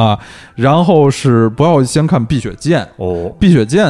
相对来说比较平，嗯哦在金庸的书篇幅也不太长，它的呃。难得的，在金庸所有小说里，他的这个男主角儿的形象塑造不是那么的鲜明，哦性格不是那么的鲜明。嗯啊，《碧血剑》的男主角儿啊袁承志是、是，我觉得他所有的主人公里不是不是那么成功的。哦嗯其啊实就有点像，其实啊，那是不是有点像大空翼？大空翼虽然说的话非常的振聋发聩，但大空翼是一个什么性格的 人？呃，不是那么立体，不立体，哦我觉得有比较扁点平有点像星矢，星矢，哎，对，嗯星比矢较平面，其实星矢也比较平面，对嗯对嗯嗯。悟空就发现没有，《龙珠》里边的悟空嗯，其实也是，就是到后期有些刻意加强，他虽然已经是成年人了，嗯嗯，加强他呆傻的属性。嗯呃，为什么呀？如果不加强他呆傻属性的话，好像就就好像说不出什么东西，呃是是不像是贝吉塔对那种对拧巴的性格，短笛的那种酷的性格，是吧？对啊，这就是主角可能对可能好像据说到了后期，很多创作者所谓的后期啊，就可能进入九十年代，日本的很多创作者会故意的把这个主角刻画的另类一点、怪一点，嗯也是为了想能让它记住更更丰更满，对，哎更对丰。满然后呢，我删除的就是《雪山飞狐》《飞狐外传》，刚才说过了，这哦这两个是有一点全前传的关系，哦情节能能能相连相对连上的。啊嗯，也是，就是那那相对来说，他们没有其他那么精彩啊哦我。我怀疑是不是当年我小学的时候有不少人同龄人。是因为《雪山飞狐》电视剧的热播，于是哎就开 始，好像追梦 人，对《 这首追梦人歌》啊宇宙级好听。哎对哎，但是好像是不是是咱们那会儿电视里剧里电就电视里边演的比较早的台湾拍的金庸的这片儿了吧，对，公、啊起码是在北北北京地地区公开放映是的吧？公第一部第应一该，部应该对就是我之前不记雪得山飞了狐，对而那个那个电视剧《雪山飞狐》其实是把这两两部书给那个哦对，它是是它是连一起的，连在哦连在一起的，二合一的嗯因为实际上的《雪山飞狐》也是一部很很短的小说，哦原来《如此雪山飞狐》要比《飞狐外传》短得多。哦这两部书关系挺挺怪的，《雪山飞狐》是新是先写的，啊但它故事发生的时间后边嗯靠后啊，《飞狐外传》是后写的，等于是给这个《雪山飞狐》补了一个前传、哦啊，这种很很奇怪的故事关系。啊，就就跟那个嗯就跟街霸，街霸咱玩游戏街霸啊二什么的，到后来就开始出各种街霸的前传，嗯越出越多，越出越多，就好，其实还有点像什么，好像星战前传也出了特别多吧，啊对对对，这这注意力就都集中到那边去而且了。本身那个《雪山飞狐》《飞狐外传》这故事也没那么精彩哦啊，不是那么精彩。哦也也是比较惨，《飞对飞外传》嗯有有也点比较惨惨啊对嗯啊！然后被我删除的是《侠客行》啊哦哎其实《侠客行》我还挺喜欢的，就是在金庸所有的书里是有点有点奇幻， 《侠客行》是一个很邪气的书是，有点神的。嗯神道啊啊，都是神神叨叨，是啊剧情神道还是嗯剧情神，气氛也神道角色本身神角道？角色本角色本身呆身头呆脑哦对啊，啊，里边儿是反正挺怪的。啊这对他本书挺不怪不是很典型的武侠小说，《 《侠客行》是应我看过的金庸的最后一部哦，啊，我看的最后一部就是《侠客行》，该说。哎看那完也挺挺合适对的，因为《侠客行》已经有点仙气儿了。对，然后然后看的时候我就看完了以后就感觉这个，哎呀，这奇奇怪怪的啊，黑咕隆咚的，然哦后这故事也是就是不是不不是那么的让你就是让你兴奋啊嗯或者或者对激对动，不是那么兴兴奋的对故事。你看第一部是什么？呃呃《笑傲江湖》哦，人家啊真这真 是跟跟个个人经历特别像。对我啊看第一部是《射射雕英雄传》，哎说我推荐《射雕英雄》，但但也并不是真的这个原因。好，我们在删除《侠客行》以后，就只剩七部了啊，就是有刚才我说的那六强。啊哎此外，就还有一个就是《书剑恩仇录》哎就是金金庸的。开开山之作，是一九五五年的啊开笔之作。其实你说书《书剑恩仇录》真的比刚才淘汰的那些就精彩吗？也不一定。哦但是我我觉得，如果先看《书剑恩仇录》吧，就就是因为是金庸第一部，啊就是这种全全集看完，你真的用时间顺序看是可以的啊就是可以可可以看他那个这个变写化作水平的这个变化哦的成长。哦，相当于比如说，相当于周华健呃新的方向，对是吧？咱们回头好好的完整过一遍的时候对再去过，但是而而且也不错，啊也其对，实也不错。但是第一首咱们还是听个让我欢喜让我忧，听个朋友是吧？对，就哎你这个比喻非常恰当，哎就是说这个新的方向啊和这让我欢迎容之间的差距有多大？嗯这个《书安州路》就和后边的书差距有多大？哦差距还是颇大的，差距跟差距自己多的比是差距很大。哦对，说扬州路呃还是比较比较传统，嗯比较传统，可以看出有一些那个之之前啊什么的一些传统的就像那个武侠小说的影古子代小说，对哦有有一点古，是是那个他的呃那个文笔，还是说他的这个剧情？嗯，还剧情哦剧情剧呃情包括他想表达的价值观什么的，价值观对哦就是特老老派的，对，是像比那种这种老的什么啊侠客、烈女什么类似于这种啊哎呃，比较较比较老嗯派比较。老派。然后就剩下这个六强老了六强啊，对，就跟粉色的那那个八合一似的，对对 或者老啊四强，对对，老再四是强老四强，啊，魂斗罗、绿色兵团、赤道要塞、沙沙罗罗曼曼蛇，然后加啊上热热血鹰派、恶魔城，嗯，呃，还有什么？然后 Z 基地，还有什么？就和和和《 西游记》对新西游记， 对，就是刀老师那个那盘粉色的八合一，哎哎呀，那真是玩了多少遍对啊！太牛了。然后就就是，其实《天龙八部》《笑傲江湖》和《鹿鼎记》，我呃如果愣呃，因为因为他们年代都要都要比射《射雕三部曲》更晚吧，嗯，呃，对金庸那时候的笔法就，尤其是他，我觉得他的思想就更成熟了嗯啊。但是，就是《射雕三部曲》在我心中有那种就不可取代的位置，嗯是觉得我觉得他们特别正，嗯就是这是我最爱用的一个词儿，尤其是形容他们的第一部《射雕英雄传》，我就爱用“正”这个这个字儿。对，啊、一个是他在这个金庸作品集的时间线里，他我觉得他是金庸真正的呃真真正封神的作品，哦因为之前他的他的前之前的作品是《书剑恩仇录》呃《碧血剑》哦啊。然然后，呃，《射雕英雄传》是他开笔写的第三部、哦啊，就是前两部呢，嗯，只能说是就是当时和和他的那个同同行比是啊优秀的武侠小说，但这个《射雕英雄传》一出来，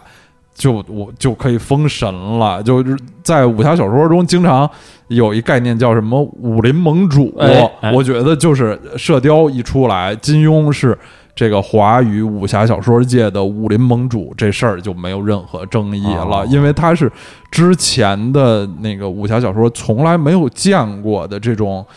大场面，哦就是里大面历史，大历史里面有大量的真实的历史人物嗯和这些那个虚构的江湖人物穿插其间，场面非常大，整个的那个那个追求吧，也是明显看看出来追求非常大。它不光是这个江湖仇杀恩怨，一些儿女情长，他们有特别明显的那种悲天悯人、为为国为民，哎，对，就是心怀天下百姓，觉得这个战乱啊，啊真真惨，嗯就是应应该这个黎民百姓能生活的好一些，那种就是大侠之大者，为国为民侠之大者那种大侠心态哎啊，都是在这个《射雕英雄传》里开最最早开始的，而且嗯因为他的那个。其其实这这个金庸的这个特色倒是从《书剑恩仇录》就开始了，就是他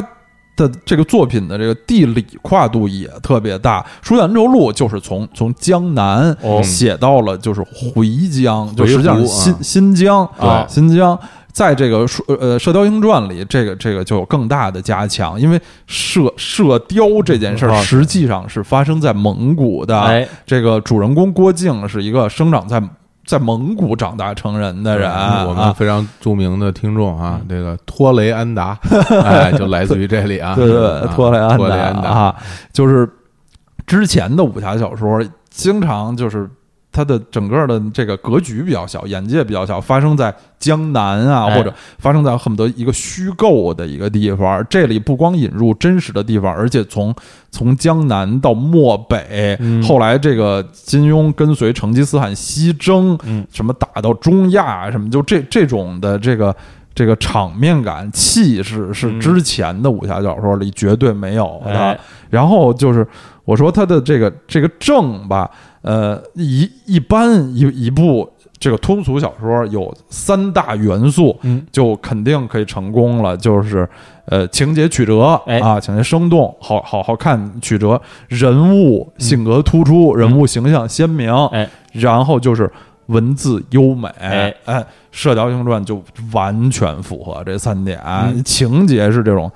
大情节王，波啊折非非常波折，这人物。呃，郭郭靖、黄蓉的哎形象已经是就是中国文学史上的这个这种最典型的典型形象、嗯啊，这种这个沉静的天天资不高，靠着个人努力，嗯，呃，最后成为这个武学大师，很很严肃、非常淳朴的这个男子英雄形象和和他这个亲密无间配合的，又又俏皮又美丽又灵巧又聪明的这个女、女性的形象，我觉得他们都是这文学史上最典型的这种、嗯这种正格的夫妇爱人、爱人的形象了。对，就就就是这这些原因吧，所以我我觉得《射雕英雄传》是一部特别特别正。啊特别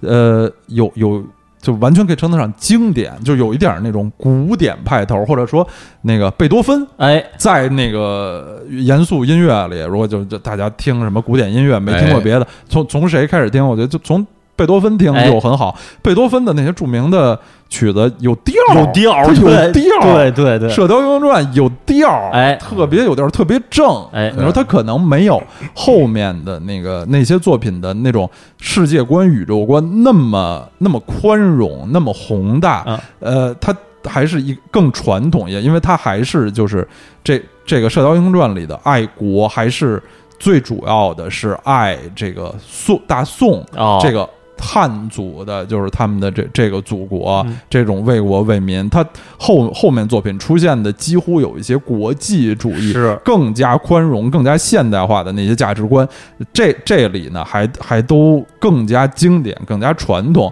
但我觉得，对于咱们中国人来说，这种特别经典、传统的价值观，看起来是非常亲切的啊啊。作为就是一个小小年轻人、年轻的读者，就是第一步，这书真的可以帮他。建立我自己就是，我觉得我自己的价值观，这个是非善恶、正义感、啊审美，对于对于这个美丽的文字啊、嗯什么的一些感知，很大程度上都要感谢这部这部作品。哦这是这是对我影响特别大的一部书，哦而且这个书很多人的评价，我觉得就是好多一个最贴切的评价，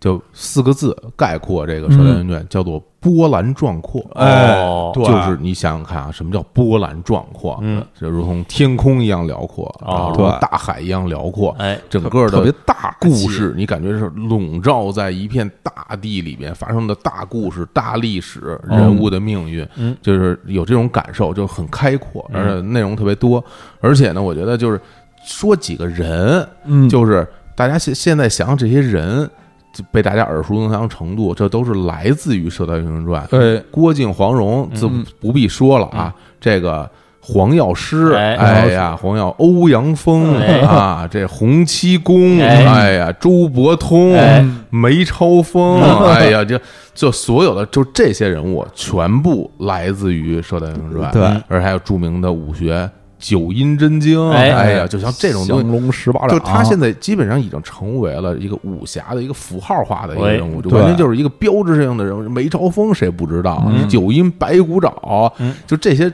武功、这些人物的设定之成功啊嗯，大家才能记住这么多年，而且到现在很多人都也在用这些人嗯去形容别人。哎对对，所以我觉得这个社交的成功的确是就是大获成功对，一为战为一什战么封神。他也是就是金庸所有作品里拍成电视剧最多的之一吧？啊呃起啊起码是是是之一，也是因为就是他情节太强，啊太典型事件、典型人物了，所以就是多年以来要不断的一次一次被搬搬上银幕，啊就随便一想就是。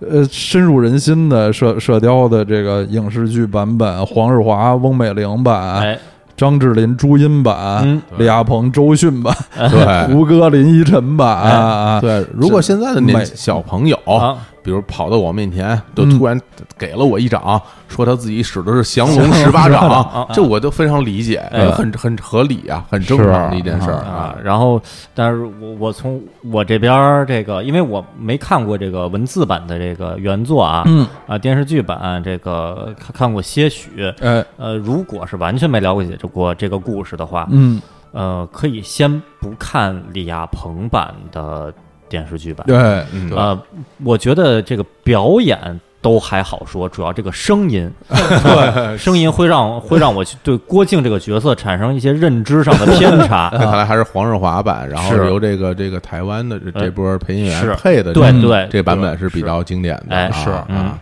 然后这还真是出乎我意料，另另外两位这主播推荐的，哦，我以为就是哎说入门第一部看的，嗯，我我以为是《天龙八部》哦，因《天龙八部》是我这个为数不多的看过的金庸的原作，也看过一些，我没完成每一个字看，我也是嗯跳着看的。然后电视剧这个金庸的影视剧，我我应该大部分还都是涉猎过的，啊虽然有些其实印象不深刻了，呃，反正最后这个都算下来的话，我自己最喜欢的一个。这作品吧，呃，综合来看，包括原作，包括电视剧，嗯虽然涉猎不多啊，嗯天龙八部》是我这最个呃天龙八部》是是场面最大对的，嗯我我为什么不推荐《天龙八部》？我我给给出几个答案啊，哎，第一个答案太长。市场《天龙八部》这个书啊，这个文文字量太大，啊太啊太长就了是这个字多顶了啊啊！嗯这很多时候大家可能坚持不住，一看五本儿那么哎厚，是摆在眼前，可能因为有的那个金融书可能到第四本儿就很薄了。啊，这五本儿每本儿都巨厚，嗯哎然后可能心里边儿会有一些抵触或哎者压力。嗯，第二点呢，弱主角儿啊，啊，这个主角儿比较弱，这哦个 段誉也也比较弱啊啊，这这大家这个这些这几个男主角都不太强，哎，我啊我我倒是觉得，因为我大学的时候，然后在宿舍里跟小强，哎，就是我我们讨论《天龙八部》里边最强的，这就哪个角色战斗力最强，嗯尤其是这个萧峰、段誉跟虚竹这三位，啊前前后后他们又学了什么招，又啊获得了是什么内力是，到最后到底谁最强？啊这个是我这这是特别就是经典的一帮一帮男男的在一起在那爱对讨论对的，对三国里对谁单挑最强？对，这对最最挑我我为什么说他弱主角呢？首先，因为他有一个成长的过程，哎对他这个成是他成长很慢，哎，对对，他成长起来之对而前且是而是且弱长的，长到最后吧，也就时灵时不灵啊，对就是对经哎常看对对有时对候不灵对成长比较这事儿慢。另外一个呢，性格比较懦弱，哎啊，对，他好像不是那不是那种强你势看的你。看郭靖，这是一是一愣人，对，哎如如是果如果是郭靖或者令狐冲，这对个令狐冲对那是一是一野人，对，如果遇到啊今儿他们遇到钱冠清，对肯定，那早一掌打死他 了，我还我还容你在这儿给我什么什么。 饶舌还，容你在这儿饶饶一口咬说死你了！令狐冲你不用再狡辩了， 就是令令狐冲是一个不守法理的人 啊啊啊，对对对，没有任何规矩感， 对，就是是一个是一野人。嗯郭靖哦什么你你你你这你这你这妖人，喝。然后呃啊然后一郭个靖一小 十八掌给你打碎你，对，所以所以说这个《天龙八部》呢，这个主角也比较弱气啊啊有对成长比较缓慢其实我真的当时看着当时的乔峰，还不是萧峰，啊，被被钱冠清给骂对，的，啊给骂成那样， 对然后灰溜溜的。啊对，关键他其实明明他是对他他力量上是最强的，是结果愣给骂骂对，回你去看了。倒虚霉虚了竹也是一啊个弱气，哎也也弱气啊，被被各种天窗各种欺负，被人到处跑 啊，给人骗到冰窖里跟啊，对，就就都比较哎惨。这么一说真是是吧？嗯是所以而且呢，这个还有一点呢，就是《天龙八部》吧，这个呃，它涉及的文化知识哎太多，对啊，对它讲述历史对，讲述大理国哎，嗯然后讲恨不得讲的大有讲种花儿啊，讲多少各种牡丹花儿，啊是然后讲各种就包括这个宗教宗纷争教啊嗯，这个民族不同，历史上的历对史对不同哎，比如说像又是汉族，完事儿又是又是这个是吧？萧峰那对，些。包括契契丹是然后那些西对夏、西西夏夏、啊吐蕃对，然后呃，甚至我国我什么这些什啊，么我我我好像在我的文化体系里知道，真正认识到西夏就是因为《天龙八部》哦对吧？之前我好像不太不对，太所以知道说呢，它这个里边涉及的元素又太纷杂。当然，不可否认，《天龙八部》是非常非常伟大的作品对，但它作为第一部，我哎我觉得哈，对，有点难，啊，有是一个大部头了。大有对有点难，有点是难是因为这不是它不对哦好，啊是对是这个，嗯，就像小伙子老是是师是说的是，有点难，有点难对啊。然后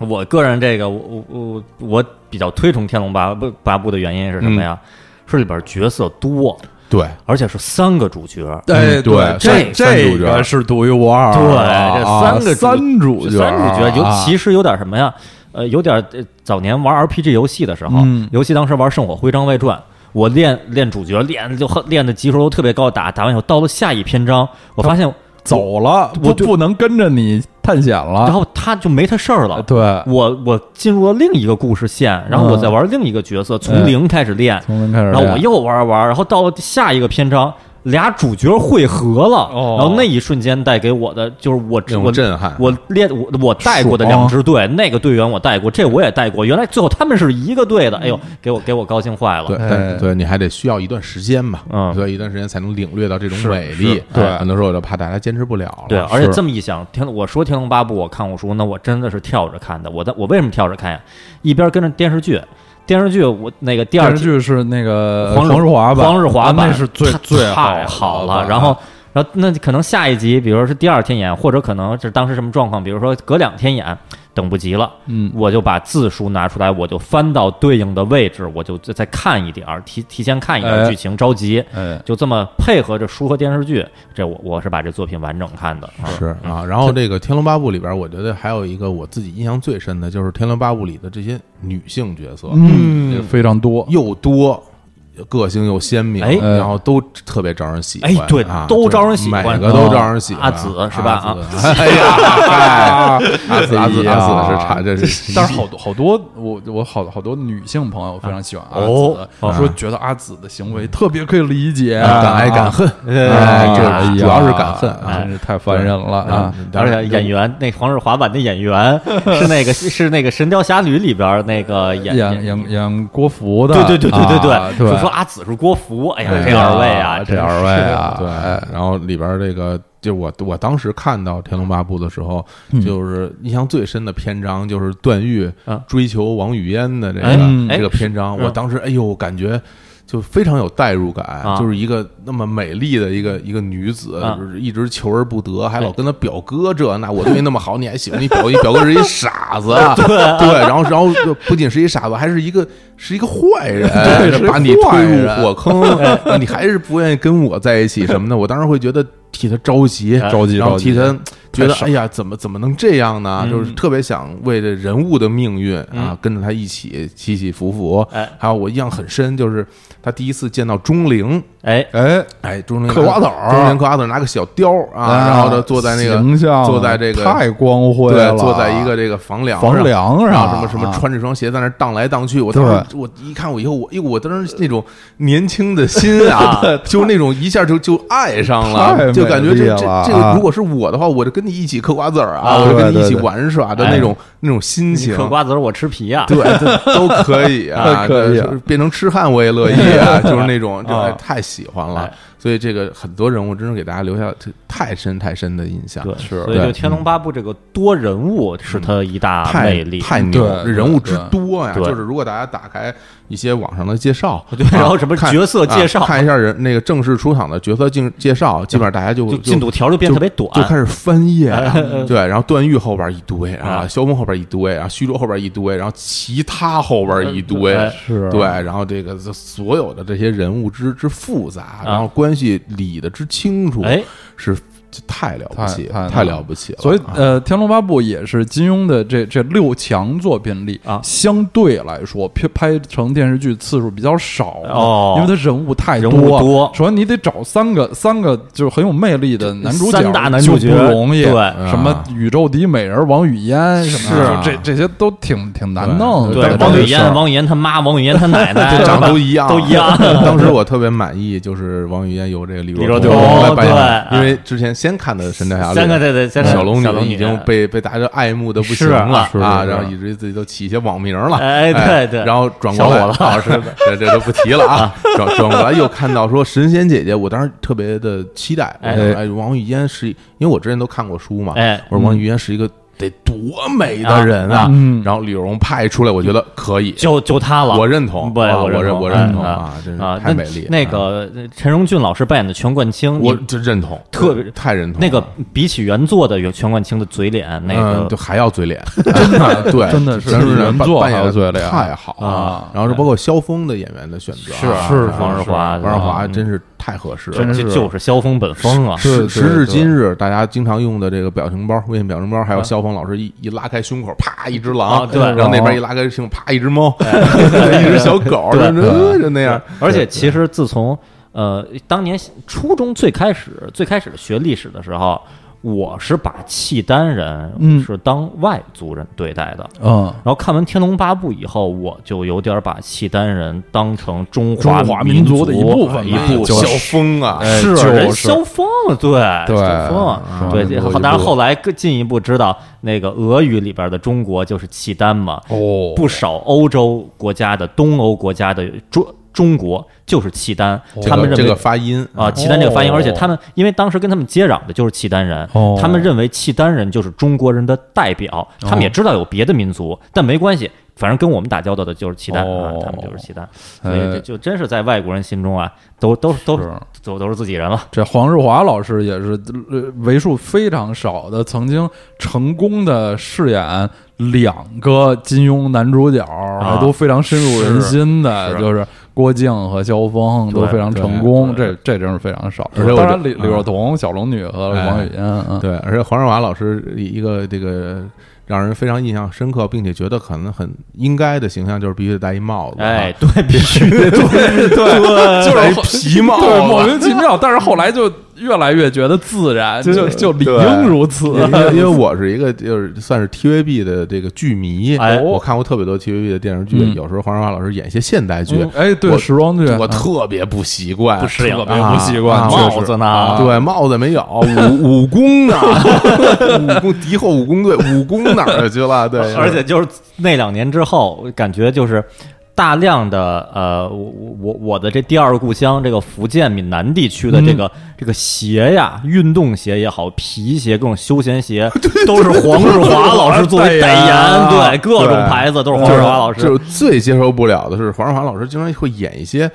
文质彬彬的角色，还戴个黑框眼镜儿，哦穿着西装。是啊让我看到这些形象以后，我就当时心里就感觉那种不接 受啊，我就不接受，我我就随时觉得超人就随时觉得他马上就要戴着变身了嗯不。要把别别人打碎。那黄那个打萧碎对萧峰是也会降龙十八掌吧？对啊，对啊对解这个帮是帮主啊，啊对，就是啊，是对，我觉得就应就应该在在办公室里把用一个降龙十八 掌给打打碎。哎，对，这《天龙八部》啊，在金庸金庸作品里，还有还有一个就也是得仔细想才想出来的之最，它是金庸的这些作品里除了越女剑之外，嗯那个实际发生的历史年代最早的哦一波哦啊，因为这越女剑是那个吴吴越时期，就春秋哎时期，呦， 已经已经有点上古的感对觉就《了诗。经》一样对的，，通常武侠小说是不不以那个时代为背景对，其的，实那个时过分早。对那个时代的中国人跟咱们心 中概念上的古代，古代可能都不不是那么一样了。对对对啊服饰对、建筑、那那语会儿的言武器、都兵刃、兵刃， 对，都会都不一样，都不一样啊然后除了越女剑之外，《天龙八部》就是就是最早的了，哦因为发生在北宋。哦啊。其实仔细想，后后后面的这些都都比《天龙八部》要晚，哦射雕三部曲》啊什么的，这这些要晚。哎哦然后很多这个明朝、清朝，甚至很很许许多多都是发生在对清朝的，他这些哦故我事。觉得这也跟这个金庸老师整个的这个学识啊、哎啊知识的积累，他哎擅长的领域也有关系。对对啊，对，因为他的他是会融家世融啊融合大量的就是真实的知识、故事、时代背景到他的对作品里，他写的可都是真的，他不是嗯不是胡说对的，啊不是胡是说正经写的，而且他啊写的很多的地方哎都是可哎考的。哎，是对，所以说那个他可能更了解这这这些时代的历史人物、嗯文化、知识，包括战争，就哦，这些，他都用在他的这个作品里。对啊，这是一个对一个博物学家。是嗯那这几部作品，其那《天龙八部》是好，但是入门难。哎，那就是不管是听哪位主播的，那是不是可以可以这样？呃，笑傲嗯这个射呃射雕，对，然后天龙或者射雕笑傲天龙，这哎这样行吗？行，可以。行，没有对，问就题天龙当做第二部、第三部，或者或者就当做第三部吧。对，对因为《天龙八部》里和这个《射雕三部曲》还是多少有一些有有一些联系，是因为有有丐帮啊，对有对降龙十八掌，对啊啊这但有这些有点东西难的是什么呀啊？不论是先看《笑傲》也好，《射雕》也好啊，但是就是你看完《射雕》之后，你得往下看了。对对射雕一射雕一出来就是三所以三部曲所以所就以十二本了，对，啊而且你你想看《射射雕英雄》完了就是《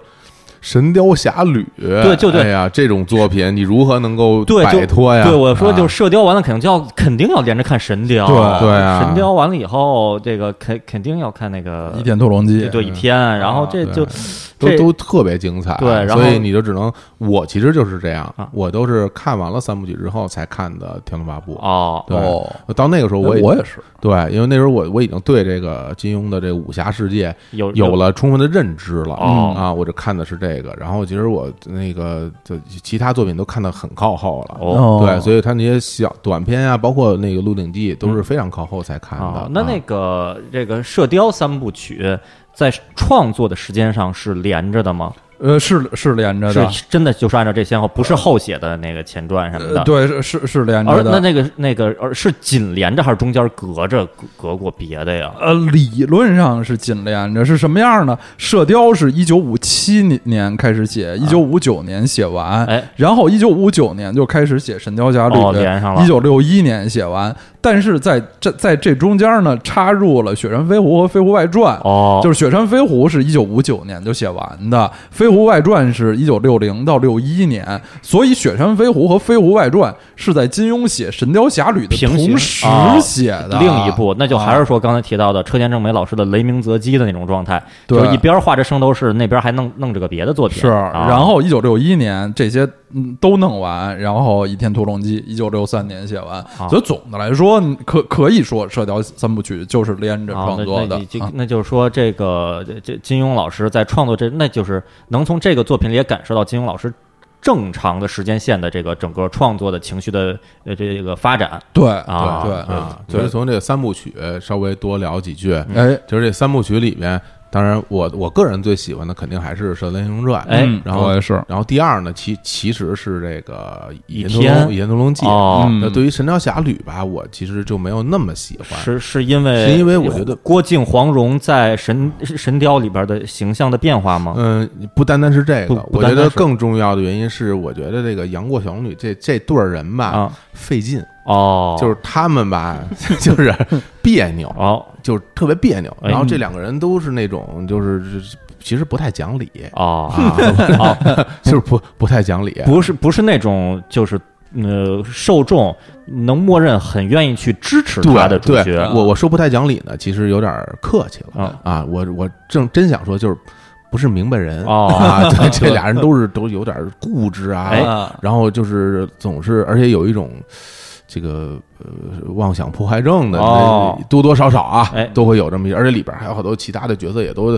野蛮啊，哎李野蛮李莫愁啊什么的嗯是啊，就这这这些人物吧，啊就也就然后而为情所困，嗯然后里边老有这些就情啊，这情苦啊、啊，啊就各种各种苦啊。然后那那最后这这个到了《倚天屠龙记》，我就又回到了一个相对，因为因为它的整个的剧情发展又很很大，嗯，它的所到达的疆域又很大了。对，对对对啊， 《倚天屠龙记》我也是是非常喜欢。总的来说啊，要要让我评我对这三部曲的喜爱的。呃，程度和小伙子老师是一样的，哦嗯但是我我知道，我现在咱们正录的时候我就知道，等咱这个呃节目一发，肯定会有很多很多读者啊，尤其是女读者会非常不同意啊就是呃，这个把《神雕》排名比较靠嗯后，啊没事儿，您您把您的观点啊埋在 心里 啊啊，您埋在心里，你您啊你啊啊藏在我心对里啊，对对对对， 埋在埋在您喜欢我，我知道了，我知我已经知道了 啊，对，我曾经跟呃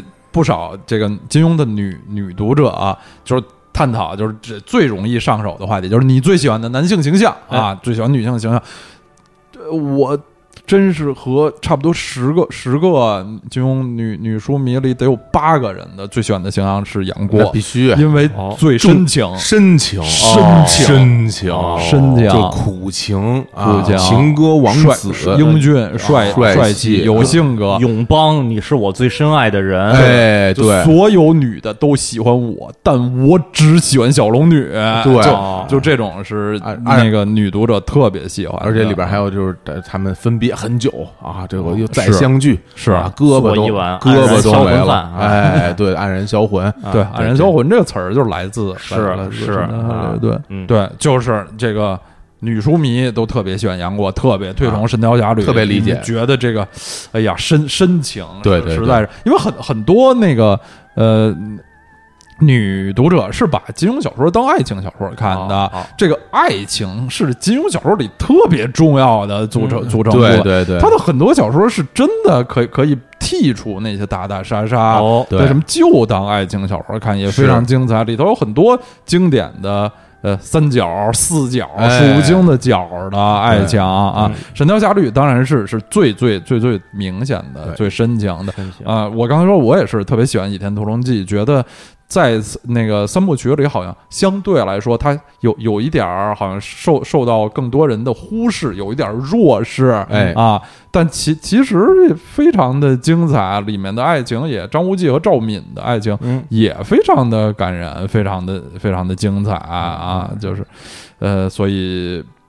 我我和小伙子老师是是一样的吧？啊，嗯是嗯是这种一三二的喜爱顺序哦，啊。我这边关于这《倚天屠龙记》还有一特别奇怪的个人的这个呃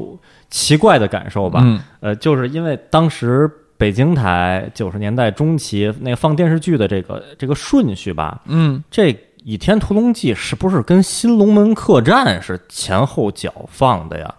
差不多就是那一两年吧，嗯哪所以哪一版《倚天屠龙记》？我啊都不记得了，因为当时我我还还是比较小，哦，》所以我就一直觉得，我曾经在特别长时间内，我一直认为《新龙门客栈 也也是金庸的这个，呃因为有可能对都是这对反个九正都武侠九十年代对初到中香港电影最对最风光的时候的对作品对。，嗯对，然后包括我们的听众啊，经常听我们在节目里聊到什么巴尔多拉玛，哎嗯哎，这个金毛狮王哎这个形象就出自于这《倚天屠龙记》啊，对对对是是那正正经经的金毛狮王谢逊老先谢逊生老啊，先生就就来自来自于《倚天屠龙记》啊， 有有一个怪话题，就是这个金庸很多小说，尤其是这六六强，大部分都曾经被翻译成那个英文版，哎还有一些比较权威的翻译，什么牛津大学出版社的这种很权威的翻译，我当然没有没有特别多的看过，我就是我呃最起码很关心的是这些书的标题，我哎看他们标题怎么翻的。最逗的就是嗯，就是那个《射雕英雄传》《神雕侠侣》《射雕英雄传》的呃那个标题挺还挺好，叫《The Legend of the Condor Heroes》，就是雕英雄的传说的哦传奇。嗯其实《射雕英雄传》这还是比较准的。嗯然后我就很好奇，我说《神雕侠侣》怎么翻？啊叫《The Return of the Condor Heroes》，就就是雕英雄的回归。回归啊回归，对，就等就就完全等于是偷了懒儿，哎就像非常经典的香港电影三部曲那个呃呃《笑傲江湖》《东方不败》啊什么风云再起，笑傲江湖》的英文名叫 The Swordman，就是就是刀客、剑客、剑客啊， 其中最精彩的《东方不败》，我就特别激动，我说看《东方不败》怎么翻译哎，Swordman Two。刺激一九九五，这就是个可就历史上最差的这个英文名儿，这翻译界的污点，哎这就是属于完全就躲过了这个翻哎你译。搁谁想看这玩意儿啊？对，这个《神神雕侠侣》也是，就是特特别懒散的这种翻译。啊还有相反的例子啊，明明原文就是原本的名字嗯是第一部、第二部一和二，哦然后在中文名里俩名儿就一二部是不一样的。哦，比如说啊第一部叫《极速追杀》，第二部叫《极速特工》，就是谁能知道这对对对 对，对强维克，强维克二，对装对备强强维克三，啊对，其实就是这样。所以那到第三部应该叫什么呢？所以我看有人就管它叫《极速特工三》，那《极速特工》就没有二了，是吧？对对，就就直接就顺着来了，对啊就特别就混。所以当年不是有什么那个呃有一世嘉上的游戏嘛，嗯格斗三人组啊，呃然后格斗四人组，然后格这其实第一代叫《怒之铁拳一》，第二代《怒之铁拳二》，哦第三代《怒之铁拳三》。嗯，然后第一代咱们这边盗版商格斗三人组，第二代格斗四人组，到第三代是叫格斗四四人组二，还是叫格格斗什么三人？组二，对对，啊三人组三，反正就对因为这个他自己改了一个名儿，就你就没法没法说了。是是是对，嗯就相比之下，这这个这个什么什么二一，名儿啊对对，什么什么剑剑剑客二剑客二啊啊，可能倒是比较我这以后这《笑傲江湖》不是什么《东方不败》，啊我们只能管它叫剑客二 了。剑客二啊啊，对啊啊，这个金庸老师还有一个英文名儿哦啊，他的名字叫路易斯，路易斯路易斯啊，路易斯扎。哦，哎，这名字还是一个这个来自拉丁美洲的名字啊，对 啊，就是都他都有，各国都有叫这法国什啊么都有法国啊这样嗯说到这不同版本，其实这个我这还有一个这个我不知道嗯这个有没有这种情况啊？哎，因为我当年啊看那个《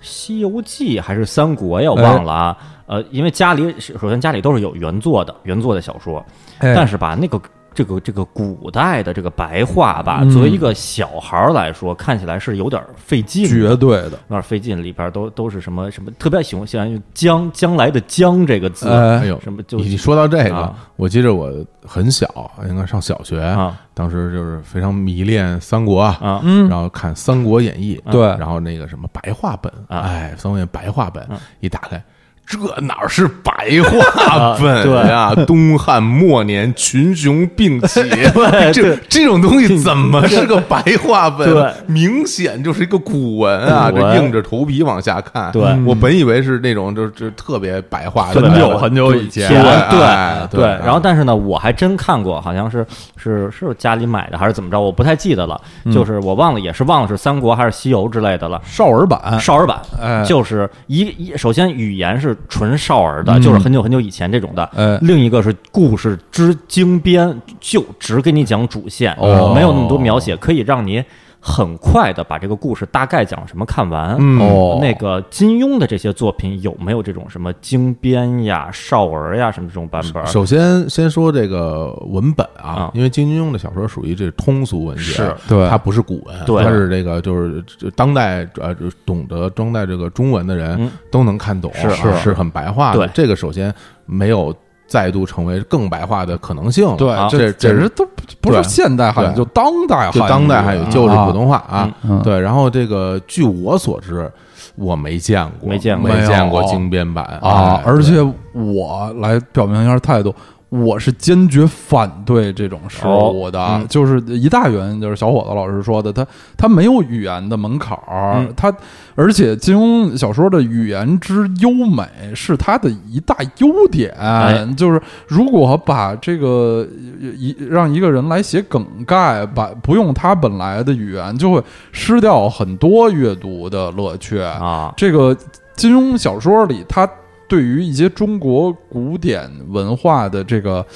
再推广似的，我都是特别的有有功绩的。像《神雕侠侣》里特别有名儿的这个“问世间情为何物”，啊哎，直其实让人深生死对，相这许是啊元朝不是存在感那么强的那个元好问的一首词，就是因为因为这个这个书推广了，就是他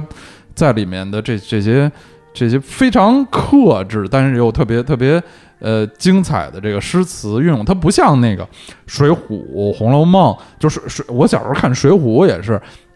特别惊奇，就是《水浒》一说到一个好汉出场，就什么有西江月一手为证，哎然后就是就是一首词来讲对讲述这个人的穿着，这个人如何英雄，就是我就想这什么为证？这首《西江月》分明是你作者写 的，这叫什么为证啊？你就在这儿这个写诗的引发了，非要在这儿写首诗，就强行给我看，这这种炫技式的这个古文的书写，在金庸小说里是没有的，语言是非非常平实嗯的，就是还是真的是应该去去享受这个作者自己的语言，啊嗯，对，嗯而且金庸的小说，我觉得有一特别大的特点，就首先就是呃，刀老师所谓说的这个语言优美，不是内容优美，不是散文式的优美， 啊，不是那种说哎把这词藻堆砌嗯的对很对对华丽，嗯啊是这个这咱们咱们进行一场文化之苦旅，哎哎，这不是不是这种，他呢，我觉得他的很美的地方在于说，他对于人物的形象的描写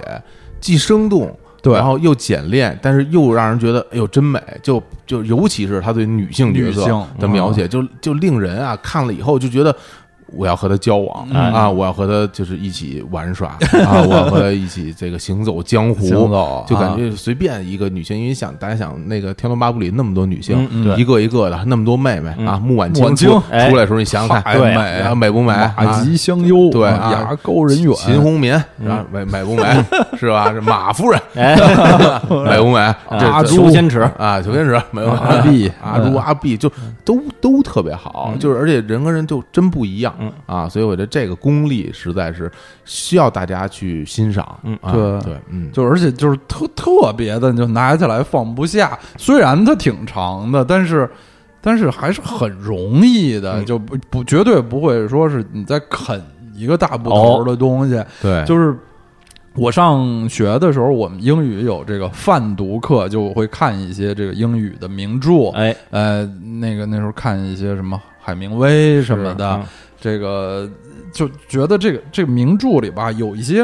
没用的东西，就是大段的景色描写，哎对或者什么金庸这里头是没都有的，没没有不就用平白无故他就写写就是那个山是呃描写不山上的树什么，他没有这种没用的东西，他都是有用的，都是情节啊，嗯都是都是大故事，大都是情角节色，对啊，而且他在写这个人物对话的时候啊嗯，对话就特就是别好啊就是逗的，就真逗啊哎，插科打诨，胡对说八道嗯。然后呢，这个认认真的、严肃的又真严肃哎，啊，深情的是真深情真深情，哎啊写的特别好。感人的就啊催泪下，就哎是对几几几句对白就是催人泪下啊，举例话来说，就是你说《龙珠》，我看个精编版啊，就就别看精编版 了，没法完整版。啊说《足球小将》，我看精编版啊，那就没问题。哎那南葛东邦一踢踢好几板 儿，啊都都没多长时间了，连载三年就踢一场球，这精编一下是可以理解的。嗯对对哎对嗯这不同对作品不一样。是啊那这金庸呢，就还是，但那这也就说明，那其实金庸还是有一定的，稍微有一点的文字功底以后再来看，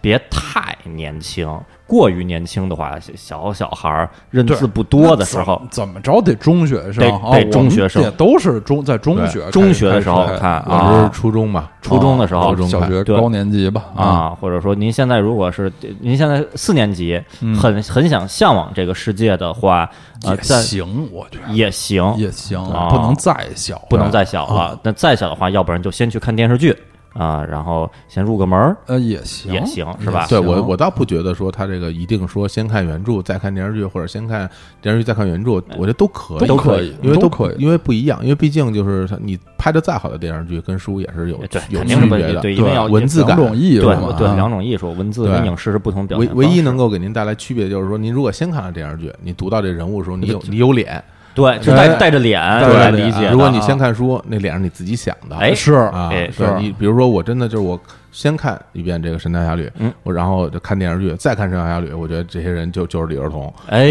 还这真是这这就是这个是吧？古天乐，哎，对，那就是对，就你你会有这样的变化，其他的我觉得没有什么不一样的，嗯是对啊，嗯，就像金庸小说里那那些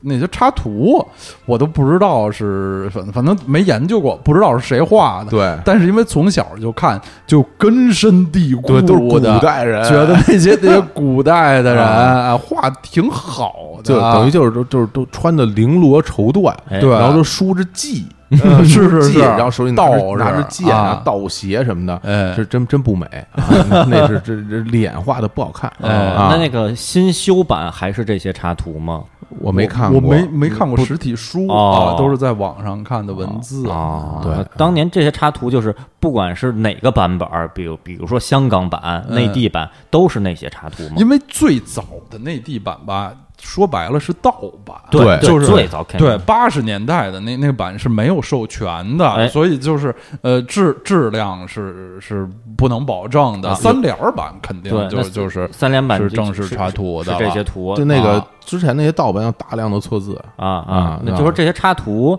就是呃，我我的意思是说，是不是就是金庸先生，比比如说，或者是出版社官方认定的去弄的，还是说属于比如说，比如说三联，我我在内地我请一位画师，然后画这么一版，肯定是前者，前者啊、肯肯定是官方认定的是一对开始就有的啊嗯啊，嗯起码是就是修八十年代修订版的时候哦有的啊啊，因为一开始。这个报纸连载咱都没见过，是当时的《明报》长什么样儿什么嗯的，，啊就跟那个日本的轻小说，轻小说一大卖点就是它时不时出现一张配图、一张插图，啊对而这些插图嗯就是就是呃出版社。这个这这跟那个跟作者商量请的画师，这个专门对来弄的他，就这可以认为是作作品本身的一部分。是啊虽然轻小说是小说，但这些插图就是它的一部本分身是因为这个金庸小说，它的插图出现在什么部分呢？就出现在每一回章每节。回哎，每一个章节有哦一幅图，比如说这一章节讲一个什么故事，他把其中一个场景嗯画一个，哎对，但这场景画的呀 哦，都是古代 最最怪的是《天龙八部》啊《，天龙八部》里的那人都都方头方脑啊， 特别奇怪特别笨拙，显得对对。笨笨拙一样 对，啊就那个图真的不看也罢啊哦真的不啊看也不看不看也哎，罢。说起来这些就是每每一回啊，金庸小说的这个这个回目啊的名称都特别讲究。哦像《天龙八部》，它每一本儿的这个回目组组起来是一首词哦啊。那个《鹿鼎记》的每回的回目都是那个，应该是就是从扎慎行的诗里面，就是金庸的等等于是那个先辈嗯的诗里面挑出的一联儿，就是两两句的诗，啊啊什么都都是非常讲究的。刚才小伙子老师推荐《笑傲江湖》，说《笑傲江湖》没有什么门槛儿，就是一开始就是这个江湖仇杀，也是我一想《笑傲江湖》的第一回嗯，就《笑笑傲江湖》的。的回回目是金庸所有小说里头最短的，啊就是每回只有两个字儿，哦，第一回叫做灭门，就是第一回就对你就不行了，特别上来牛就就啊就喘不过气儿来，就得看主主题歌都得是张信哲的专辑里边啊 对选出对对全对是两个字对儿的，王王菲的专辑对啊，对，还有还有还有著名的这个回目啊，绣花儿，哦大家想想看讲的什么故事啊？然后然后还有还有著名的这个回目啊，比剑，哎，你想你想都都什么内容啊？这这非常牛的，就你想一灭门多可怕，上来第一幕就是灭门，我就是就真的就太刺激啊了，太刺激特了别啊，这个小伙子老师，这个这高中时期创作的那非个，常受影响。对哦小小伙子老师高中有一个自己写的武侠小说，对哎好，我我我同学也有，是我同学也有啊，自己然后写，那个第一第一回的那个叫标做题里叫做四个字“家门哎门不幸，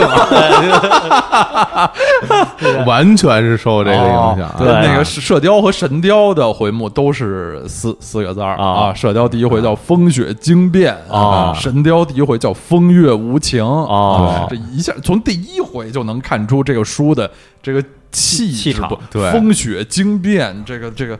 多惨很很惨，很宏大，风月无情啊的还是比较抒情啊。对，这家门不幸，家门不大家想啊对想，然后刚才在节目之前也是说到一个地儿，我们在那儿笑，说就像叶石的剑一样，哎，这个梗就来自这个小伙说里的人物，对，小说的主角叫叶叶石，哪个石？十十数字十，阿拉伯数字哦对十，叶是叶子的叶， 叶然后石啊对，第一回家门不幸里边，然后叶石的家门遭遇了不幸，哦呃，但是有就叶石有一把剑，留下一把剑， 留下留下一把剑， 对然后对，然后哎，跟必必有隐情，呃对然后之后的连载就再也没出现，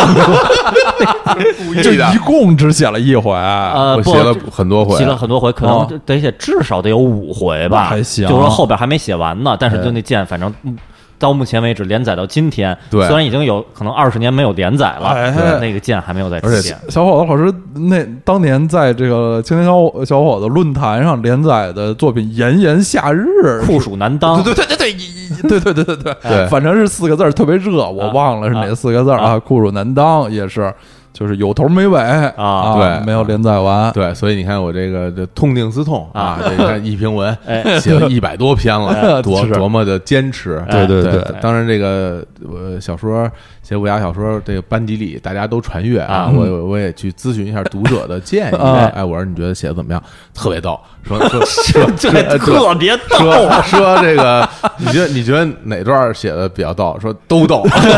都逗啊，对，武啊侠小说了，对，因为结局是特别逗，对里边儿就，我觉得啊，呃，小伙老师写的这个作品呢，受了一定那个鸟山明老师阿拉蕾的影响，哦就是可想一个受阿拉蕾影响的武侠小说里边儿角色都是什么行为模式。对，而且里边都是这种争相什么比武啊啊，各种大将陆续登场啊，嗯，对，然后里边的人物也是打来打去，然后打得非常不正派，对，然后经常说胡话，一个对经常说胡话的这一 对些，然后我我当时其实非常的有有准备的，为什么要把主人公起名叫叶石啊？哦首先首先叶石有一股这个啊侠古古侠哎风，哎听这名儿就不像个正常人，对哎啊，这叶石，但是为什么叫石呢？好写。对，字笔画少，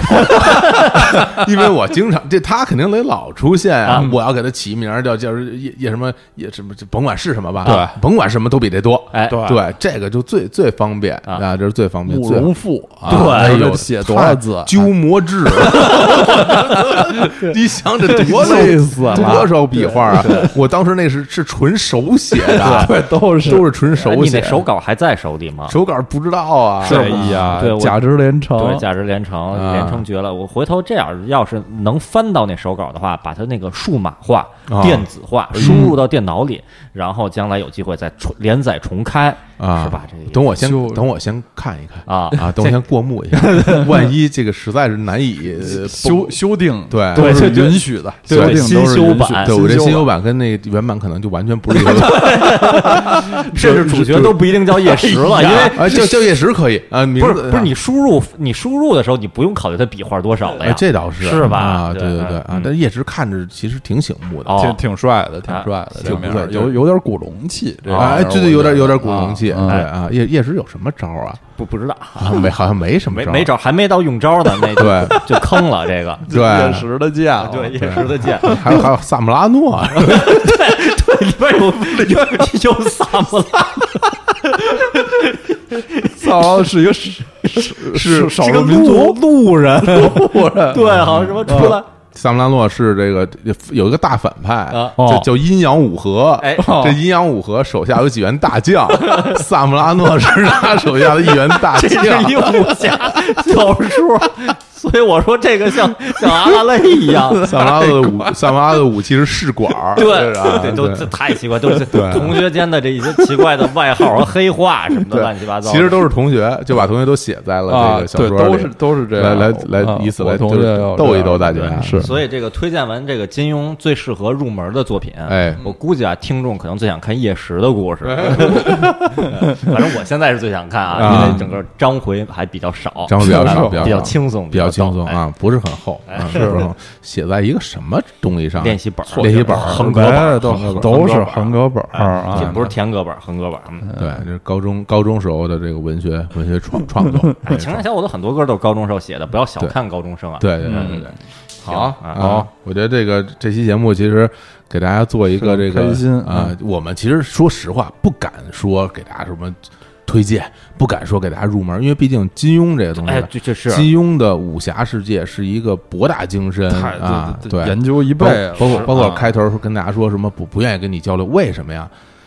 一懂的人太多了太啊多，了然后有啊有很多人是真的就是特别特别厉害的人物，哎然后我们呢其实。就作为普通读者，哎我们是不是学者，哎也不是研究生，嗯对我们其实就是喜欢看，所以在这抖胆录，其实心里都有点忐忑，哎啊，啊，但但是没关系，你说的这段啊嗯，他们听不到，嗯听完前面那句就已经来开骂了。哎 哎，可以，我都删啊。对对，所以就斗胆跟大家来来来交流一下哎，我相信一定会引起非常多的讨论，哎一定因为啊，因为这个喜欢金庸人其实也挺多的嗯，我们也看一看大家的评论嗯啊，看大家对对自己如果想去推荐给别人入门儿，哎您会推荐什么作品？哎我当年入门，哎我第一部就看的《越连城女诀剑》哎 就看的《越女剑》 啊这真是太怪了。其实真的，我最后看到，因为我之前把这些都都都看了嘛，看了之后，然后又就看什么《连城诀》啊，嗯什么什么那个白白马啸西风啊啊，嗯我当时心里边的就一个感觉，这什么呀这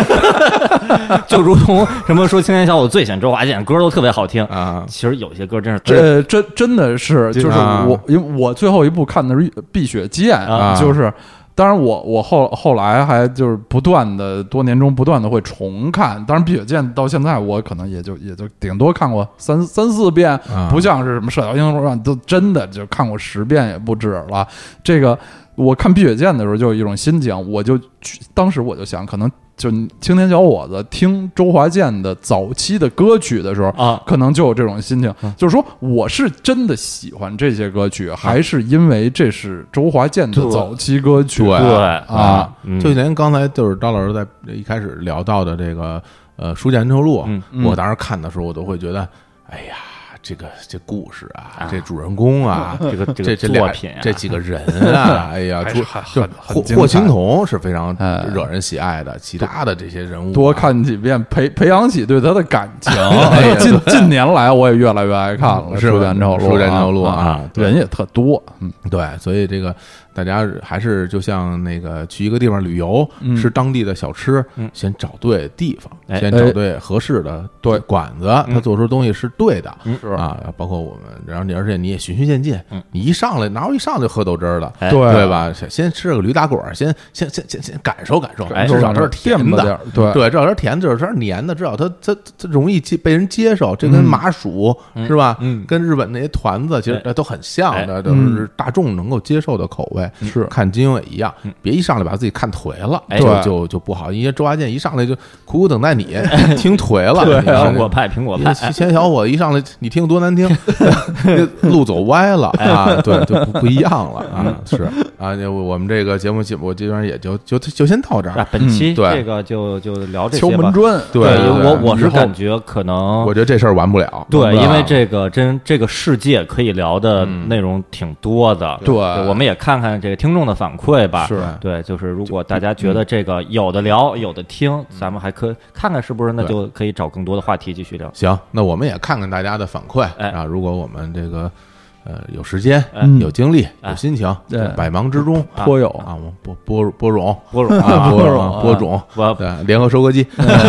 种菜啊，啊对我们这个就也可以再再聊聊，再聊，啊这真的是一个清清聊清聊啊，啊，清聊。轻金庸小说真的是是一个宇宙啊，金庸宇宙啊啊哎十五部呢，就很多我们说的什么红学家，就一辈子研究《红楼梦》。《红楼梦》当然挺长，但架不住人金庸这十五部呢，嗯这真的是一个宇宙嗯。他的这个小说这个宇宙改编的这些影视作品，啊对，说不尽的话题，而且每一年，这最近一些年，我真觉得每一年一看娱乐新闻，内地娱乐新闻什么，又在筹拍呃那个新版版这个那《个射雕》，又又拍了新版《神雕》哎，什么的，永远有人在不断的翻拍，就像《三国》《水浒》似的，永远有人在对拍，这是永永恒 IP 我嗯啊。我就是从小到大也其实也换过几次住处，嗯然后也搬搬搬家什么嗯的。然后有的书呢，因为就书也比较多，有很多书我可能就放在就是原呃不父父母家。哎，但是金庸这套书嗯随身携一带，直是跟着我，不管到哪儿，嗯我都永远把它摆在书架的第一层。啊，永我的远书我的书架第一层永远是后面是金庸三连版的那个大书，嗯前面是三连版的小书，哎啊，都都摆在那对儿。然后就是真的有的时候就是随手，嗯我一般是这样，就是这边就是金庸全集，边上就是《三国演义》，哎，反正随手拿我就随便拿一个我就看。嗯对，《三国演义》也是随便翻到哪一章，上来就开始看哎，看了就特高兴。金庸也是随便拿一本哎对，儿。随随对便拿一本儿。哎如果是啊，什么雪雪山飞狐放回去，然后 对雪对。人飞我啊罗生门一样，啊非常精彩放回的去一个话剧。拿一个打一个看，哎，这个哎，这个虚竹念咒呢，说喝 水里边好多虫子，啊、虫子不不能咽啊，要不能杀生啊，哎，就哎看哎往后看，得他看看看，一会太儿一会逗儿啊又又不又不行，不行，我还还有点别的事儿，啊，先翻回去。哎，对，经常就是随随看随随喜，对啊对，就我每次在中国只要坐火呃坐卧铺，哎，就我一定手手机里拷上一个、啊一部，当然得长点儿了。啊哎我经常就是。你坐坐一天火车的什么一天，就就《神雕侠侣》又从头到尾看了一遍，好就乐在其中。就我坐卧铺的拥那个铺太窄太短什么这些都抛在脑对，后了就为什么呀？因为 那书特别长，啊！有时候会忘。哦，是对是可可好多细节有时候你会忘掉，再对哎开始感觉哎呦想起来了，还有这么一段儿是啊，还有什么渔樵耕读四个人，哎 对，还有这四位，对啊对，对，红花会什么十几位当家，再把排名背一这。遍啊哎，什么对的，对，还有什么什么玄词，什么那帮兄弟们，都要玄这个玄那个玄那个我玄我曾经把很长时间我忘了带头大哥是谁，啊哎就我光记着他们找带头大哥，哦就啊最后带头大大哥是谁，我我就我就忘了，不知道是哪位啊大和尚了是啊我忘了，哎呀，这个也不知道现就是我们一开始提出的那个那个问题啊，嗯就是现在的很多年轻人是不是还呃这个可以比较没有门槛、没有阻拦的看字书，哎大量看字书，是不是家里也都摆着一套金庸？拥有实体书，对，我觉得或者就算不是金庸，比如说摆着一套实体的《哈利波特》哎摆着一套实体的这个《指环王》《魔戒》什么的这种 的，呃，都不太清楚，所以不因太为清因为楚像，像真的我在这方面需要大家的反馈。对，看看看大家这个都是什么状态啊？好，那行，那我觉得我们这个也是算个敲门砖，嗯哎，希望大家喜欢，对，哎让大家拱拱手，哎啊对拱对手，嗯想大家作揖，嗯作揖啊跟大家比试比试。哎， 哎，对，行，那也在我们这个这种绣花之中吧啊。哎，绣在绣花之中结束我们这期节目。哎哎，行，相逢一笑，泯啊恩仇。哎哎，跟大好家说拜拜拜。拜拜拜。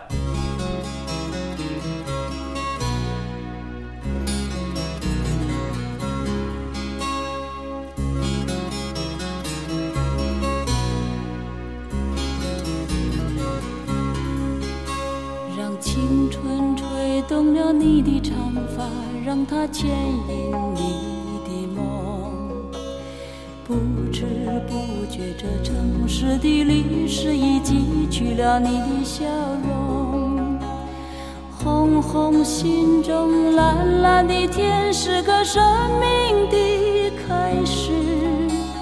春雨不眠，隔夜的你曾空独眠的日子，让青春娇艳的花朵张开了深藏的红颜。飞去飞来的满天的飞絮是幻想你的笑脸。秋来春去，红尘中，谁在宿命里安排？冰雪不语，寒夜的你那难隐藏的光彩。看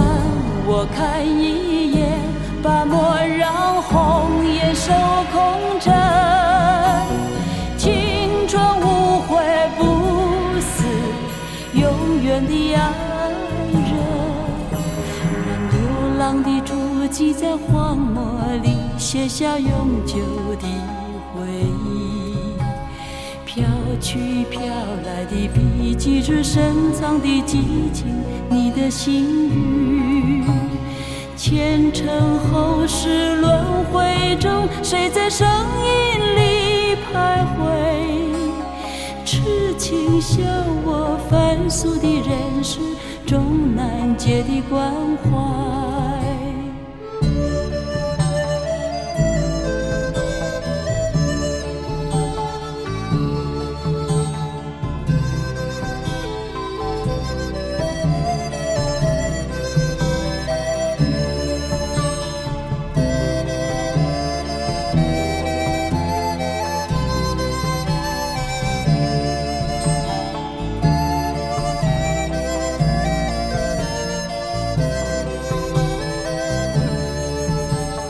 看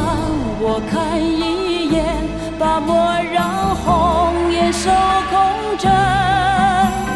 青春无悔不死，永远的爱人。让青春吹动了你的长发，发，让它牵引你的梦。不知不觉，这城市的历史已汲取了你的笑容。红红心中蓝蓝的天，是个生命的开始。